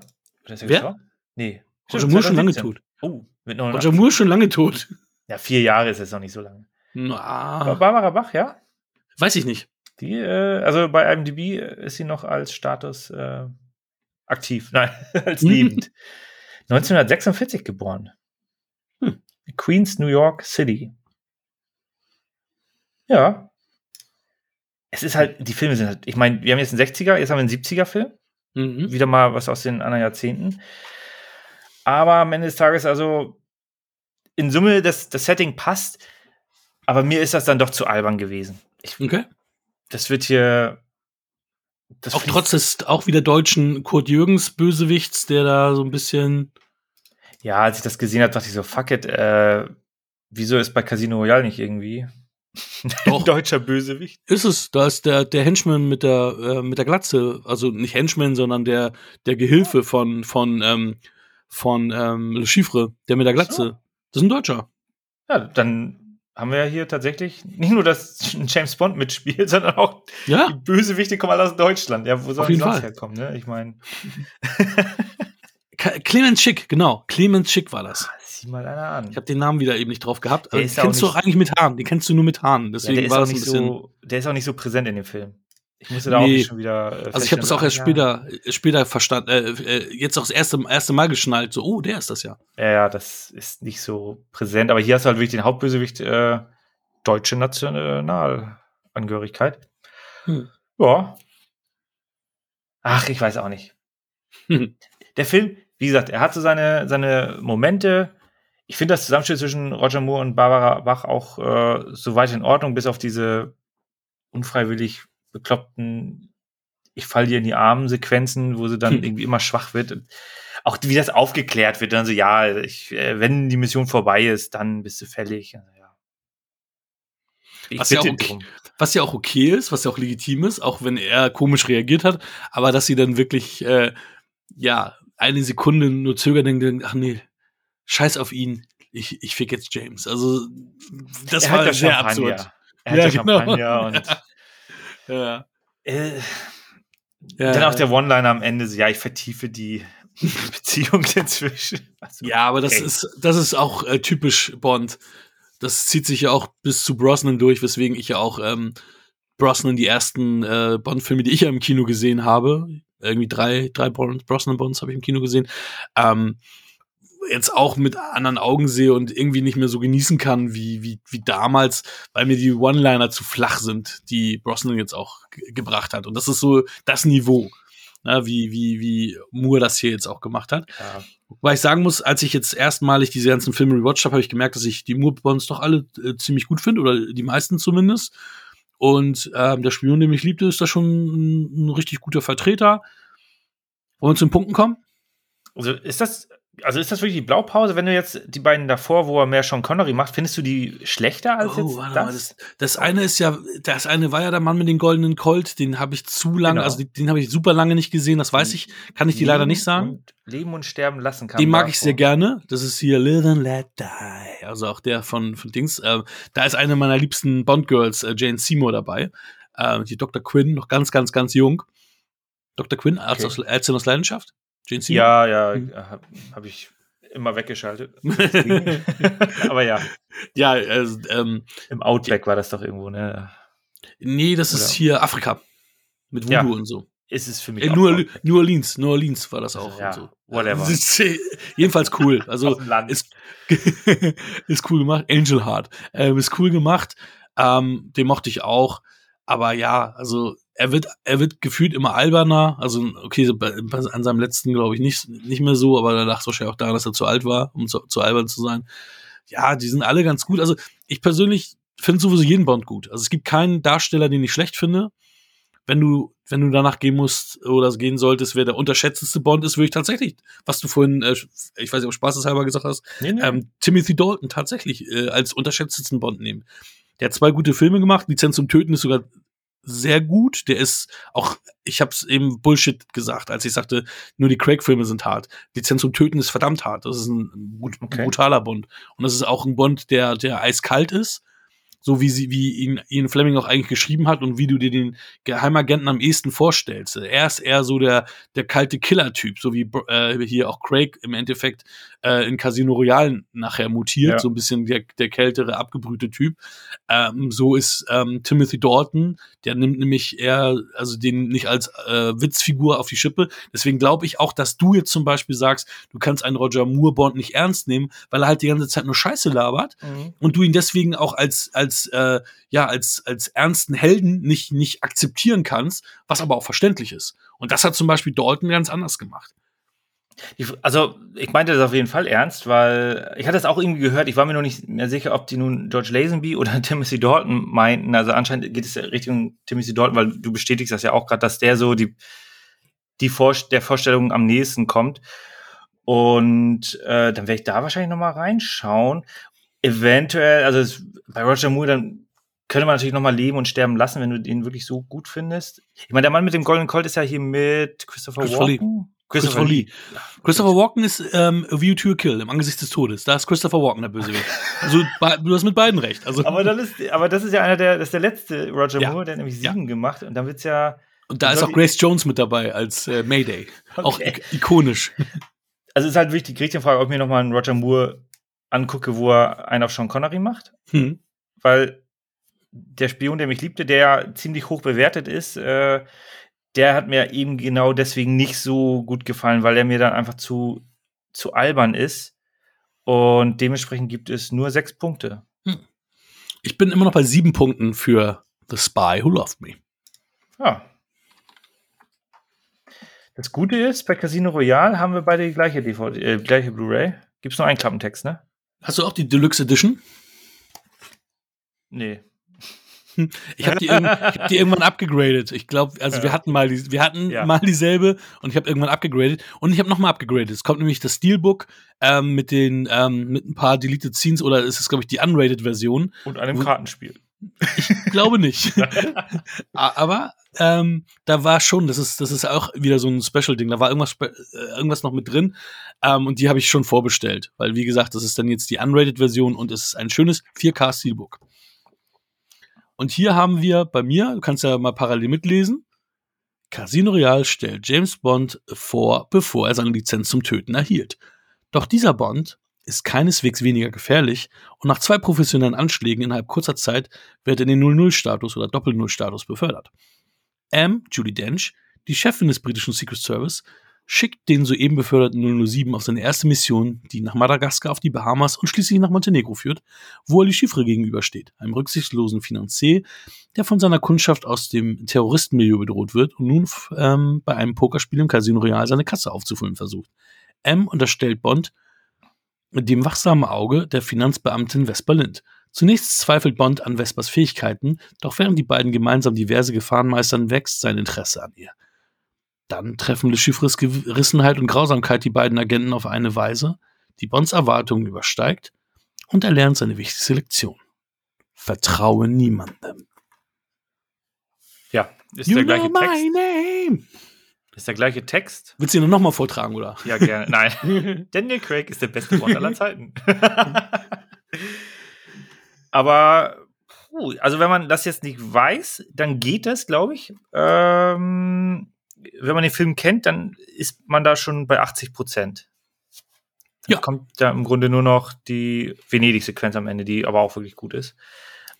Aber wenn man das nicht weiß, dann hört sich das erstmal nach einem spannenden Abenteuer an. Ist es ja auch. D- Keine Frage. Ich muss ja dazu sagen, also, wie gesagt, Bond hat mich nie interessiert. Und wir schreiben das Jahr diesmal 2006. Also, Pierce Brosnan haben wir einfach mal über, übersprungen. Hm.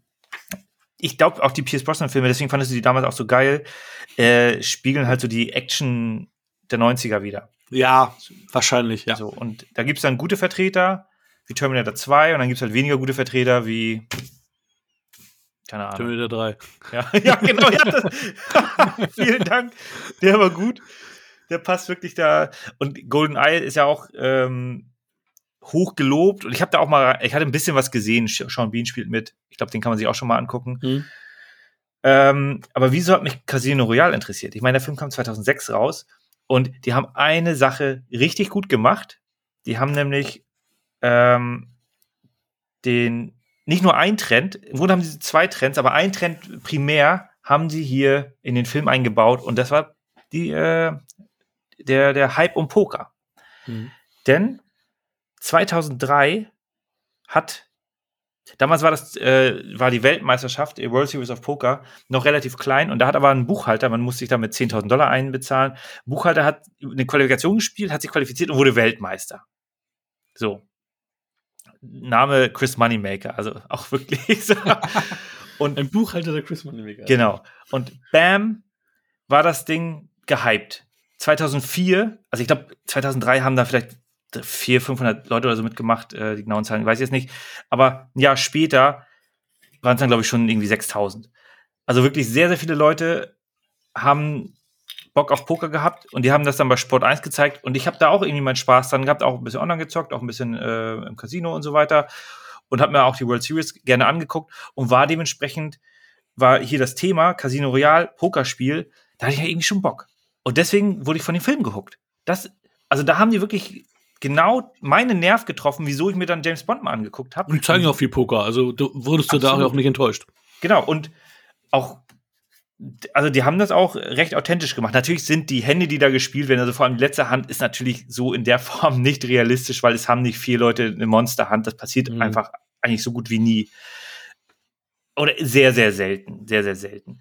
Aber super inszeniert. Also in, in Summe, wenn man ähm, da ein Gefühl für bekommen möchte, wie sowas ungefähr stattfinden wird, ja, das, das geht schon in die Richtung. Und gleichzeitig hatten sie eine Anfangssequenz ganz am Anfang, wo sie ja auch wieder James Bond einmal einführen. Nee, die haben ja im Grunde zwei Anfangssequenzen. Einmal wird er zum Doppelagenten ja befördert mit einer sch- spannenden Schwarz-Weiß-Sequenz vor den, vor den äh, Startcredits. Mhm. Und dann halt die Sequenz, äh, wo war das in, äh, muss ja irgendwo in Afrika gewesen sein, Mhm. ähm, wo sie äh, Parcours Mhm. eingeführt haben, wo sie einen professionellen Parcoursläufer da, ähm, der die Dinger ja selber gemacht hat, ähm, eingebaut haben. Und das war in, zu der Zeit auch gerade im Kommen, Ja. dieses Parcourslaufen. Ja. Und ich muss sagen, die Sequenz ist richtig gut, richtig gut inszeniert, sehr, sehr gut geschnitten. Und bleibt mir auch, also so eine Actionsequenz, und das meine ich, wenn ich dann sage, okay, bei Terminator 2 kann ich mich an die Actionsequenz erinnern, an die Actionsequenz kann ich mich auch zum Großteil erinnern, weil die einfach richtig gut gemacht ist und man weiß auch, wo man ist. Und dann hast du halt auch diese, diese Unterschiede, während der er über die halbfertige Wand hüpft, läuft Bond einfach durch danach. Mhm. Also so auch diese Unterschiede. Also die haben da wirklich ausreichend Abwechslung reingebracht. Wirklich eine wirklich tolle Szene. Auf jeden Fall. Ja, ich habe den Film zweimal im Kino gesehen. Ähm, kam, kam, äh, kam dazu, weil äh, ich weiß nicht mehr, was für einen anderen Film wir sehen wollten, aber der war dann schon ausverkauft. Und dann hieß es, okay, mit Koya, dann gucken wir noch mal Bond. Ähm, Nochmal. ja, weil war ja nichts anderes, äh, also wir wollten, ich weiß nicht mehr, was zeitgleich lief. Und dann haben wir gesagt, der, der war cool, gucken wir den nochmal. Und ich fand es auch ganz gut, weil wir hatten die erste, ähm, erste Fassung hatten wir irgendwie nachmittags geguckt, und da war ein Vater mit seinem Kind neben uns und hat immer gefragt, ja, was heißt das? Was meint er damit? Wo ab ich dann auch, äh, ne? ja, ja, äh, ab zwölf, aber auch natürlich relativ hart, ähm, der Film. Deswegen, also ich habe auch zu Rike gesagt, ähm, so heute mit den Augen des Vaters, ähm, auch wenn ich Bond cool finde und auch gemerkt hätte, den Film finde ich geil, spätestens nach der Botschaftsszene wäre ich mit meinem Kind rausgegangen, hätte gesagt, ey, Junge, ist nix für dich, ähm, komm, wir gehen nach Hause, ich kauf dir jetzt ein geiles Eis und dann sei nicht enttäuscht, aber das ist halt kein Film für Kinder, ne? Also das ist, also wirklich, also lass ihn, damals hatte ich ja noch keine Kinder, gar nichts, ähm, lass ihn vielleicht zehn gewesen sein, maximal. Also deswegen, ich weiß jetzt nicht, wie alt er ungefähr, also sagen wir, er war zehn. Ähm, das ist immer noch zu früh, um Casino Royale zu gucken. Die alten kannst du da sehen, die habe ich mit zehn auch gesehen, die alten Bonds, aber nicht Casino Royale. Aber ja, also auch, wie du schon sagst, diese ikonische Schwarz-Weiß-Szene, wo dann auch, ähm, wo dann gesagt wird, ja, die zweite Tötung und dann siehst du da die, diese, diese berühmte mhm. Szene, die du ja bei den meisten Bonds hast. Ja. Ähm, hast du bei, ähm, bei äh, dem äh, Golden Eye, äh, Golden Eye, Goldfinger hattest du noch einen Fremden, da hattest du noch keinen Bond, der da ah, ja durchgegangen okay. ist.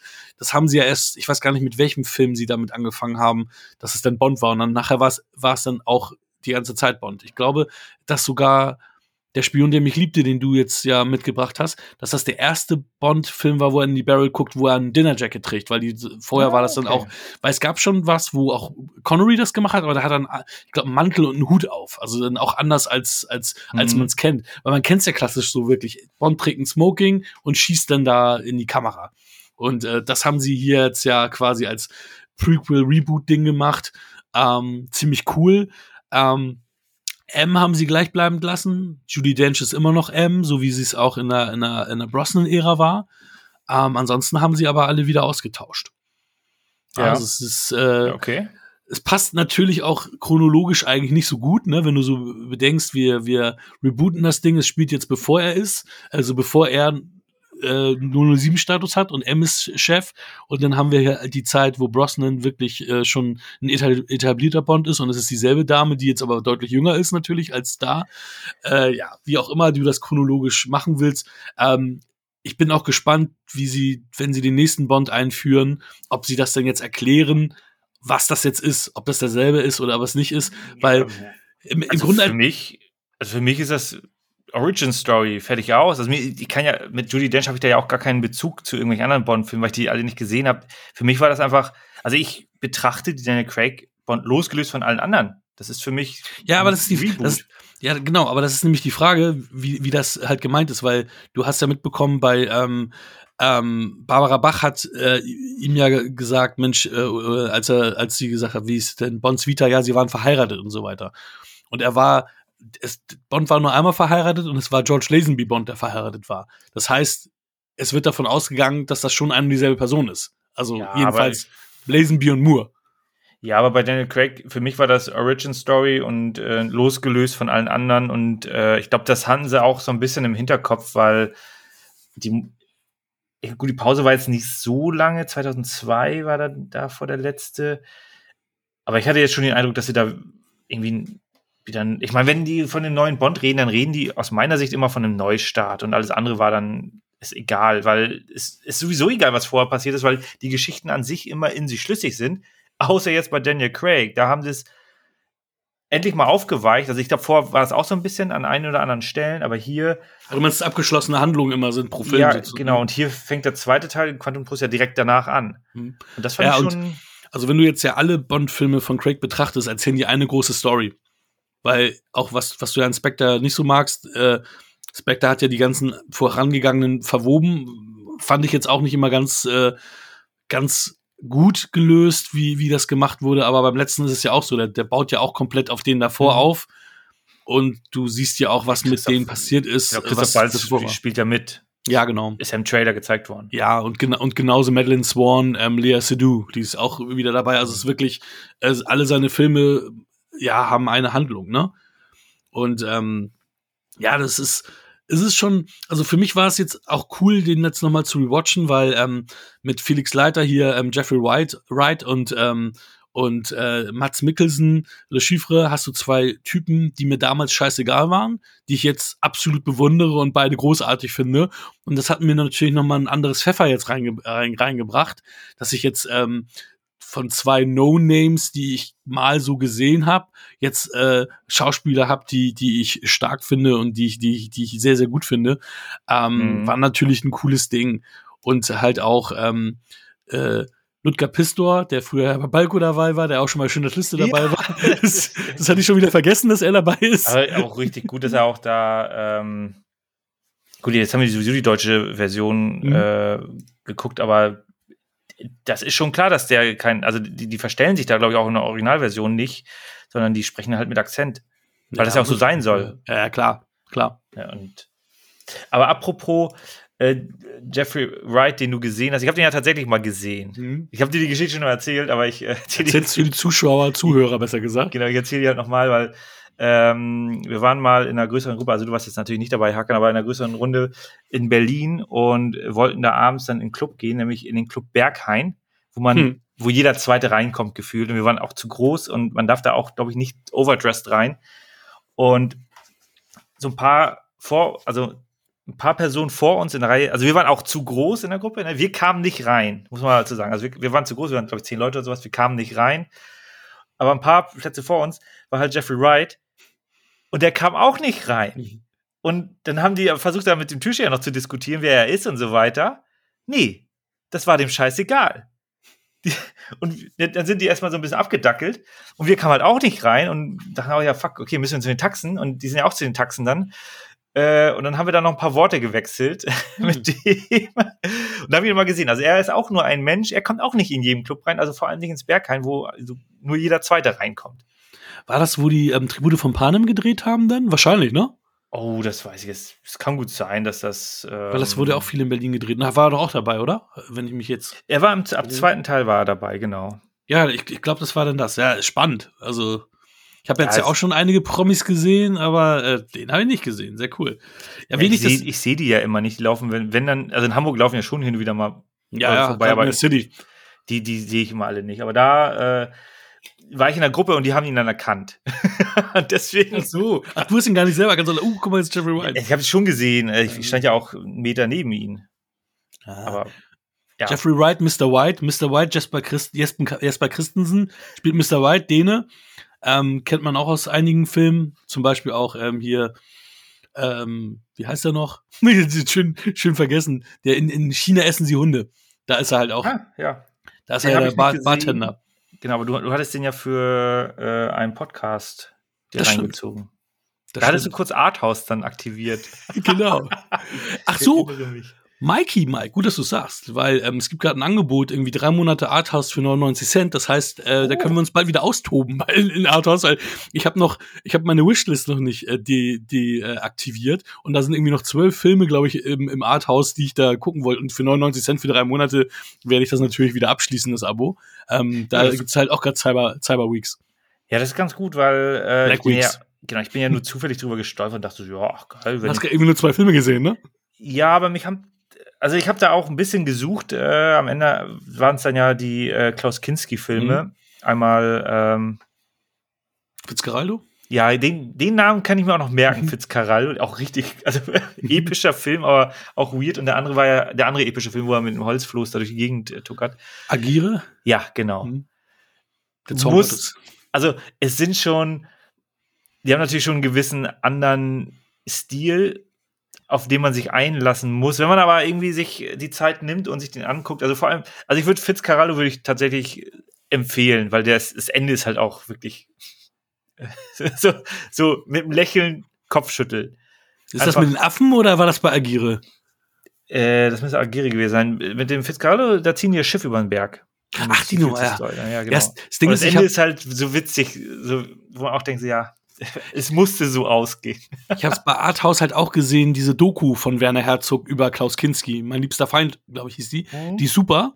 aber da zeigen sie auch super viele Szenen aus gerade diesen beiden Filmen, wo Ja, ich gedacht habe, okay, gucke ich mir die noch an, wenn du ich schon aus beiden Filmen irgendwie zehn Minuten gesehen habe? Ja.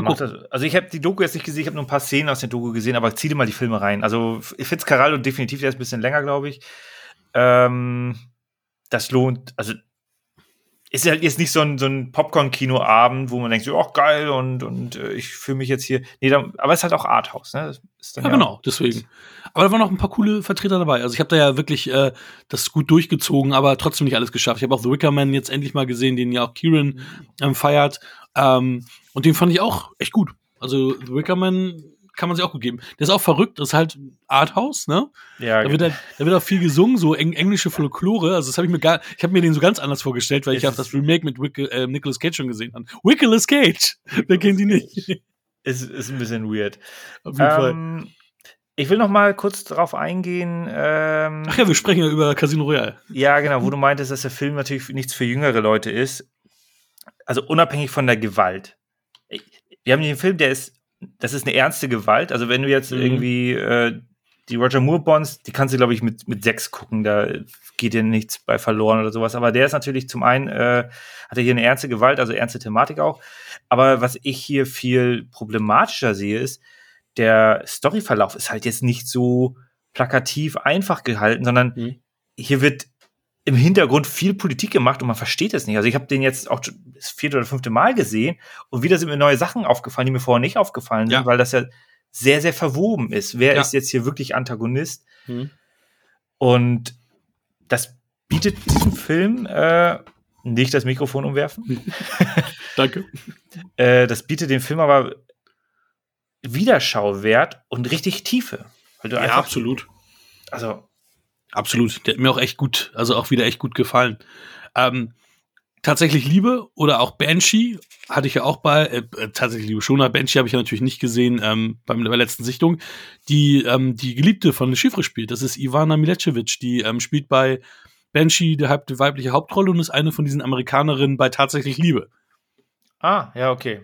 Ja, Eine von ich- diesen hübschen Mädels. Genau, Bench habe ich ja in der vierten Episode dann abgebrochen, wo mir Hm. das einfach, ähm, Da muss, müsste sie dir aber auch schon über den Weg gelaufen sein. ja, Aber ja, wie gesagt, Hauptdarsteller. genau, aber mich hat es halt dann nur aufgeregt, dass es einfach, dass er nicht plausibel gehandelt hat, der Hauptcharakter. Erst will er das Geld nicht und dann muss er ein Bild stehlen.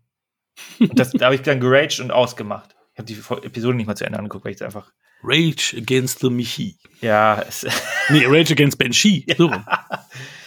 ich gönne dir das ja, dass, die, dass dir der Spaß macht. Die, Ah, die äh, macht mir so viel Spaß. Also Banshee, das ist, äh, die nimmt sich ja selber nicht ernst. Das, das sagt ja, der, der da Hauptdarsteller ist ja Homelander. Also hier unser, der Homelander aus äh, ähm, The Boys ist, ist der Hauptdarsteller. Okay. Du, äh, jetzt guck mich nicht so an. Ich habe es auch nicht gewusst. Ich habe es erst ganz, ganz spät mitbekommen. Ich glaube, das war schon die zweite Staffel The Boys, weil du siehst es auch nicht, wenn du ich wenn die Voice du auch nicht gesehen. Ach so, okay, Ja, dann, deswegen bin ich da dann vergiss, was ich gesagt habe. Ja, Martin Campbell hat Regie geführt bei Casino Royale, der ja auch schon bei Pierce Brosnan äh, Regie geführt hat.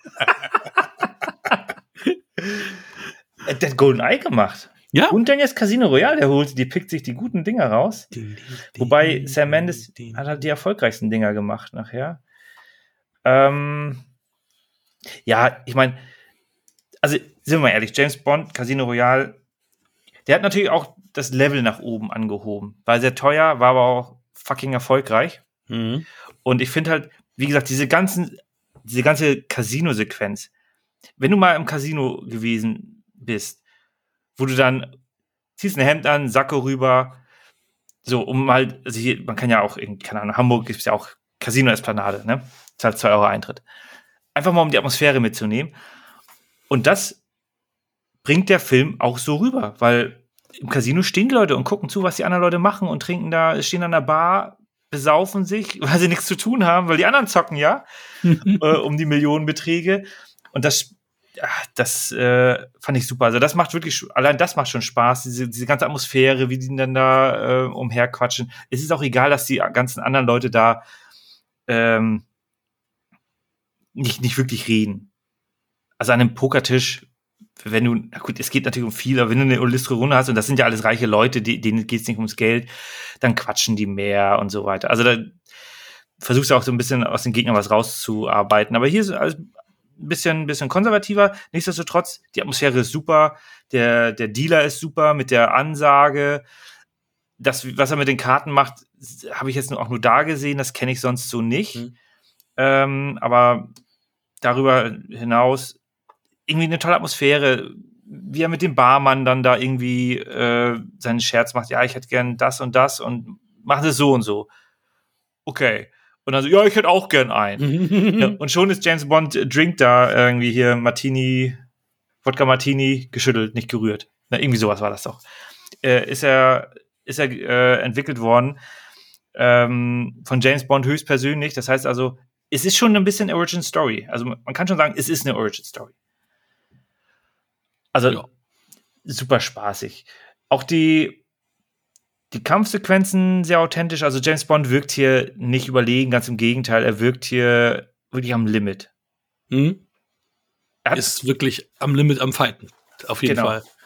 Also auch da wieder um mit, mit der Brutalität, ne? Ich meine, hier werden auch Macheten verwendet und so weiter und auch äh, gebrochen und wenn, wenn du das nicht siehst, wie die Machete zum Einsatz kommt, äh, alleine schon diese Androhung mit einer Machete ist halt auch schon intensiv, ne? Das ist schon ja, ja, und es, wir vergessen ja auch die ganzen Part, Und es wird viel geblutet. Es wird viel geblutet. Ja, viel geschwitzt auch. Schweiß und, und Blut.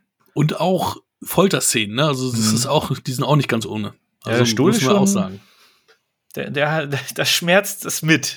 und das sind auch, glaube ich, die Szenen, die in der Unrated halt auch verlängert sind. Gerade die, äh, die Folterszene. Ja. Mal gucken. Werde ich berichten, wenn es so ah, okay. Ist. Also, gibt noch mal zwei Sekunden länger. Ja, aber was natürlich auch krass ist, ich meine, natürlich ist er aufgebiefter und ähm, besser ja. durchtrainiert als alle Bonds vor ihm, hat aber auch für diese Rolle ähm, 10 Kilo Muskelmasse äh, zugelegt. Ne? Also er ist jetzt nicht so, dass Daniel Craig, so wie andere, die wir kennen, wie, äh, weiß ich nicht, Dwayne The Rock Johnson oder so oder Schwarzenegger machen, ne? schon Dauer äh, Bodybuilder waren, sondern er war eher so ein, Hemd und hat halt mhm. richtig, äh, ne, ich meine, guck dir Road to Perdition an, wie, wie da seine Figur war. Ähm, und, und es wirkt noch, also er kommt ja einmal aus dem Wasser raus mhm. und das wirkt jetzt nicht überproportional, sondern es wirkt alles noch, also natürlich tipptopp in Form, aber man sieht jetzt nicht seinen Waschbrettbauch, sondern man sieht halt, der ist hart, aber glatt. Ja, genau. So. Und dann denken wir so, ja, okay.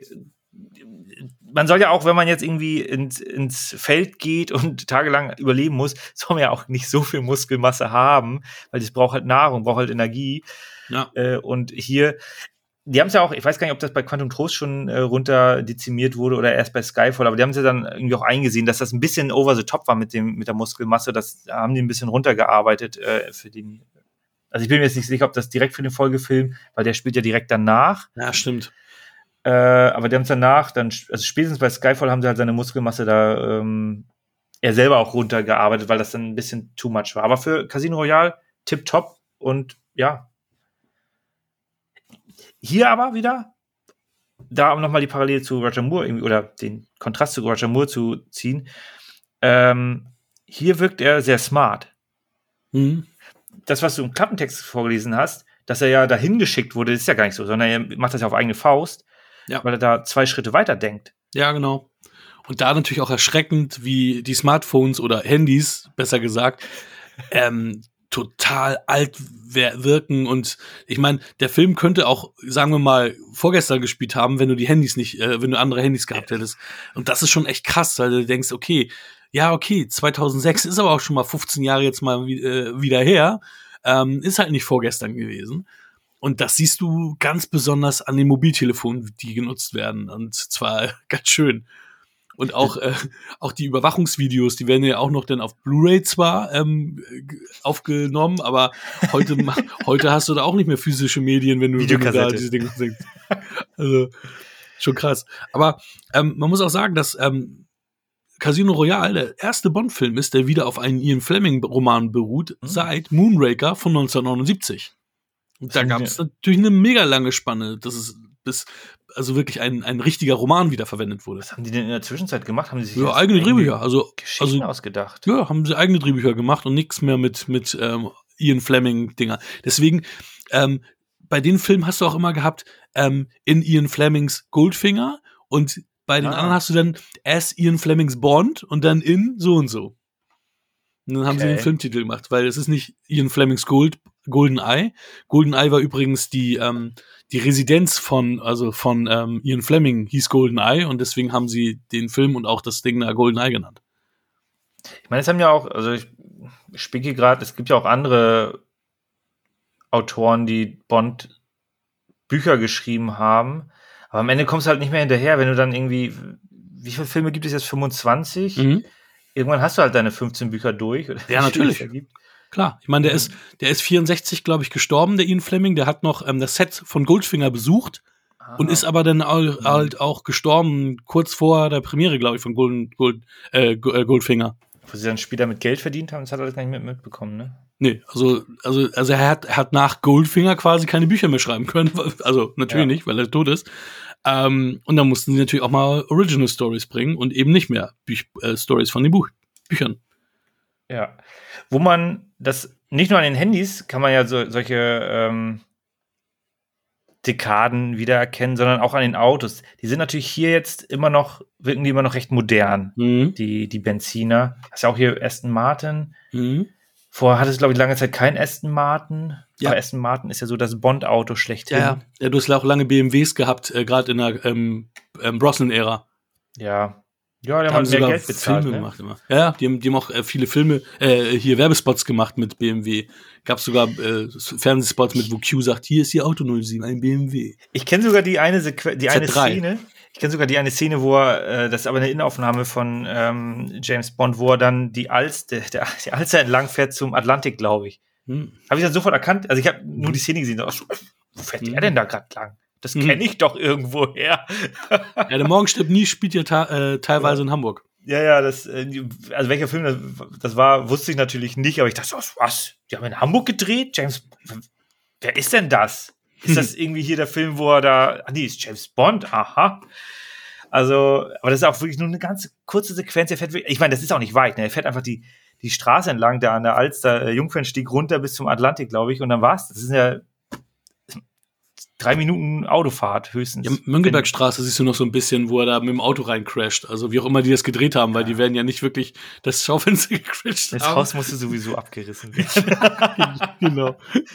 Aber Craig hat auch in der Kampfszene tatsächlich zwei Zähne verloren. Ne? Also das, der ging ja auch schon richtig zur Sache und mussten natürlich dann ersetzt werden. Ne? Also, aber die Kohle haben sie ja. Ja, ach, deswegen war das 150 Millionen Euro teuer, das Ding. 10 Millionen ging an die Zähne. Aber es ist so witzig, weil ich habe erstmalig gelesen, ähm, es wird ja jetzt gerade wieder äh, auch Henry Cavill ins Spiel gebracht, äh, oder Cavill als, als Bond. Und ähm, Martin Campbell, der Regisseur, hat äh, auch gesagt, dass seinerzeit im Casting auch Henry Cavill ähm, wirklich als Contender ge äh, gehandelt wurde, aber damals erst 22 war und damit Ah, dann doch okay. zu jung. Um, Ja. Auch, auch wenn es ein junger Bond ist, ist er mit 22 natürlich viel zu jung. Also definitiv. Ich meine, das Problem ist, Daniel Craig war natürlich da auch. Ich meine, das, das ist jetzt 15 Jahre her. Daniel Mhm. Craig hat jetzt fünf Bonds gemacht, Sean Connery sechs und Roger Moore sieben. Und gut, jetzt zwischen den letzten beiden war natürlich auch eine lange Zeit. Da haben sie sich sehr viel Zeit gelassen, ne, weil er wollte es nicht mehr und dann Genau. haben sie ihm Geld geboten. Ja. So viel, dass er nicht ablehnen konnte. Ich mache dir ein Angebot, was du nicht ablehnen kannst. Ähm, jetzt habe ich natürlich den Faden verloren. Nee, genau. Äh, wenn du in dem richtigen Alter bist und nicht Tom Cruise bist, dann bist du natürlich 15, 20 Jahre später, bist du halt schon wieder zu alt. Ja, ah, vor allem die, äh, wie du schon sagst, Tom Cruise macht's immer noch, aber Ja. die, die Rolle, die, die, die Physis, also Rachel Weisz hat den ja auch gesagt beim letzten Bond, äh, ihr dürft ihn nicht so hart rannehmen wie beim letzten Mal, weil er ist irgendwie kaputt nach Hause gekommen. Und der hat ja auch äh, das, das Mal davor schon gesagt, ey, jetzt ist so viel Knochen gebrochen und, und bei dem, auch bei diesem Dreh soll er ja auch äh, ganz oft einfach nur Schmerzen gehabt haben durch diese ganzen, Ja. ich meine, das geht ja auch nicht spurlos an einem vorbei, wenn Ja, man ja. das alles so physisch macht. Und deswegen hat er da auch gar keinen Bock mehr drauf gehabt. Und er ist jetzt auch Anfang 50. Jetzt ist mal langsam durch das Thema. Man darf ja nicht vergessen, ähm, die trainieren vorher Mhm. dann, und dann drehen die die Szene oftmals ja nicht einmal, sondern Ja.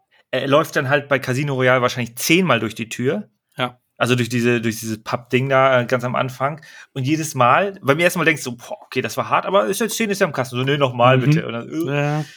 Also das, also keine Ahnung, ob das jetzt in der Szene zehnmal gedreht wurde, aber du hast halt dann äh, öfter diesen Einsatz, weil du dann vielleicht noch einen anderen Kamerawinkel haben willst. Und das geht natürlich, also wir denken so, ja, der, der ist doch da im Auto ausgestiegen, alles war gut. Nee, der ist da zehnmal überschlagen worden oder keine Ahnung, oder musste da zehnmal sich äh, Prügel äh, ja, geben lassen. Von daher, aber Henry Cavill, ich meine, momentan ist es ja so, Henry Cavill, Witcher, hm. er hat auch mal ähm, das Wort Mass Effect in den Mund genommen. Er ist ja, uh, er ist ja auch Gamer, Gamer also PC-Gamer sogar. Wenn man, er gibt's Video, wo er gefragt wurde, ja, Xbox oder PlayStation, ja, PC. Mhm. also super. Mhm. Ähm, aber auch ein Petro Pascal ist ja momentan top-notch, was allen möglichen Scheiß angeht. Also ja. klar, Game of Thrones, die ähm, ikonische Figur, aber dann äh, Narcos groß, äh, Mandalorian, jetzt dreht er The Last of Us, deswegen kann er Mandalorian nicht drehen. Also da gibt es einige Kandidaten, die sehr, sehr präsent sind, aber du musst ja aus Großbritannien kommen und deswegen ja. fallen welche durch. Ja, auf jeden Fall. Deswegen hatte ich auch erst gar nicht geschnallt, dass, ähm, dass er auch aus Großbritannien kommt, Henry Cavill, aber klar, er hat ja auch Tudors gedreht. Er war ja auch in den Tudors dabei in der Serie. Ah, okay. Ja. Da habe ich ihn das erste Mal gesehen. Äh, in, in, in ja. Tudors. Da wusste ich nur noch nicht, dass er so jung war. Ja, deswegen war es so freakig, als er dann Superman war und auch mal viel breiter war, weil er da auch so ein schmaler Typ war zuerst. Und ein Muscle Suit. Ja. genau. aber, nee, er hat ja wirklich einen guten Anzug, aber er trainiert ja auch tatsächlich. Also, äh, ja, ja, auf jeden Fall.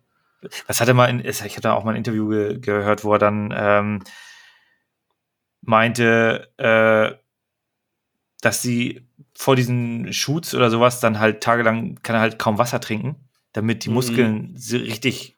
Ja, es äh, war auch bei hier Hugh Jackman mit Wolverine. Ja. Mhm. Und da dann meinte er so, er konnte dann Wasser riechen. Ja, krass. Wo du da auch denkst, okay, das, also, und das machen die Bodybuilder, die dann Mr. Mhm. Universe werden wollen, machen das ja dann ständig das ist physisch nicht unbedingt wahrscheinlich das Bestmöglichste. Und da muss man auch wirklich sagen, okay, gehen wir da zu weit mit den Schauspielern? Ich meine, Sean Connery musste das damals so nicht machen. Der hat halt trainiert normal und sah auch gut mhm. aus. Und jetzt müssen da halt die Schauspieler auch an körperliche Grenzen gehen. Und deswegen kann ich auch Daniel Craig verstehen, dass er da irgendwann keinen Bock mehr hat, mhm. wo es dann einfach vielleicht auch zu weit geht. Und da sind auch dann 40 Millionen US-Dollar keine ausreichende Schmerzensgeld, wenn du dann zehn Jahre später mit einer Herzinfarkt in die Kiste fällst. das stimmt. Aber ihr, wir hatten ja schon über Felix Leiter gesprochen. Das war tatsächlich sein erster Auftritt nach Lizenz zum Töten 1989. Seitdem gab's ah. die Figur, wurde die Figur auch gar nicht mehr reaktiviert. Ähm, und er hat ihn jetzt ja auch dreimal gespielt. Und das war auch ganz witzig, weil als er, er spielt ja auch jetzt in No Time to Die mit. Und dann ist mir erst im Nachgang aufgefallen, hey, er war zuletzt beim ein Quantum Trost zu sehen. Der war, der hat hier auch, hm, der hat zwei andere Bonds übersprungen. Der hat Skyfall Inspector übersprungen. Ja, weil bei Quantum Trost äh, weiß ich auch, deswegen fand ich es auch wirklich toll, dass sie da die gleichen Charaktere, eine zusammenhängende Geschichte hm. ähm, und, und ich finde auch Quantum Trost gut. Ich auch. Ne? Ich also auch. Jetzt bitte ja, nicht, den ganzen Hate kann ich auch nicht verstehen. Genau, nicht deabonnieren. Das ist ein guter Actionfilm. Genau. Also ich, ich mag halt auch diese, ähm, also man muss sich beide, also sowohl Casino Royale als auch Quantum Trost, muss man sich halt mehr als einmal angucken, um da halt wirklich diese Facetten der, der Geschichte oder der politischen Intrigen, die da entstehen, äh, auch einigermaßen in Gänze zu verstehen. Deswegen ist halt so ein Spektrum mit so, ja, ich bin äh, dein Halbbruder, äh, oder du bist Ja, das war scheiße, Bullshit. aber sonst ist der Film cool. Nee, nee ich fand das war, auch. Das war echt kacke. Nee, ich fand aber, Dave Bautista ja. auch bisschen over the top. Das, ah, da das fand ich cool du hast ein Casino Royale, du hast ein Quantum Trost, sogar ein Skyfall ist noch einigermaßen authentisch und bei Spectre, also bei Skyfall ging die schon in die Richtung, wo es ein bisschen unrealistischer wurde. Und bei Spectre ging mir das dann halt zu weit. Also das ist wirklich eine, meines Erachtens nach eine Katastrophe, aber Tino Hahn hat mir auch recht gegeben. Ja, schön. ah, letztes Mal recht gegeben. Ne? Ja. Äh, ja. Er würde sich lieber Fast and the Furious als äh, Bond angucken, hat er gesagt. Ja. Aber nicht, weil er Fast and the Furious liebt. Und sein Lieblingsbond, wenn, stirbt an einem anderen Tag der schlechteste Brosnan eigentlich, also der, der quatschigste, aber da hat er wahrscheinlich den Trash-Faktor gemocht. Ja. Also für mich, ich muss schon klar sagen, Casino Royale ist für mich tatsächlich der, der stärkste Bond von dem, die ich jetzt gesehen habe. Mhm. Es waren jetzt sieben Stück. Mhm. Sag niemals nie, zähle ich auch dazu. Ja, wer, wer ein bisschen enttäuscht war, dass wir jetzt hier zu zweit sitzen, ist Cornelius. Äh, der hatte doch mal angedeutet, dass er gerne bei und auch, äh, auch mal announced, dass wenn wir Bond machen, er gerne dabei sein würde. Hiermit verspreche ich dir, Cornelius, wenn wir ein weiteres Bond-Special machen, es gibt ja noch so viele Filme, dann bist du auf jeden Fall dabei. Ich freue mich schon. ja, es wird ja nicht äh, so früh sein. Wir haben ja jetzt gerade unser Bond-Special. Und wenn ich die Filme auswähle und nicht du selber, du kannst ja aus irgendwelchen Listen nehmen, dann würde ich natürlich auch welche picken, wo ich hoffe, dass die dir auch Spaß bringen würden. Und Spectre. genau, du musst noch dreimal Spectre, damit du die, die noch jetzt mal zu schätzen weißt und äh, auch entsprechend gut findest. Ja. Wollen wir zum Ende kommen oder was? Wir können es gerne machen. Ähm, hau mal deine Bewertung raus. Ach ja, das muss ich auch noch machen. Ja. Also für mich 8,5 Punkte für ja. Casino Royale. Ja, dann liege ich tatsächlich diesmal drüber. Bei dem anderen Film lag ich ja drunter. Ich gebe den sogar neun Punkte. Also es ist tatsächlich eine der ominösen neun Punkte. Man ist immer schwer zu sagen, für welchen Film gibt es neun Punkte, aber ich finde ihn richtig gut. Aber es ist halt, es fehlt da so ein, an sich fehlt nichts, aber es ist halt auch nicht so der Film, den ich mir jeden Tag angucken könnte. Ähm, aber deswegen äh, spektakuläre neun Punkte. Keine spektakulären neun Punkte? Nein. Uh. Royale neun Punkte. Bevor wir noch mehr schlechte Witze bringen, äh, geben wir einen kurzen Teaser auf die nächste Folge. Das ist dann unser Weihnachtsspecial. Und erstmalig haben wir eine Premiere, weil es erstmalig ist. Und zwar haben wir in einem unserer Filme einen Gast. Und das ist der Max von wir quatschen über Filme, weil ich sagen, der Max von The Critic, The Fan, The Movie, der mit uns einen seiner Lieblingsfilme bespricht, also auch einen seiner liebsten Weihnachtsfilme. Als wir bei den Jungs zu Gast waren, hat er auch gesagt, dass es einer seiner liebsten Weihnachtsfilme ist.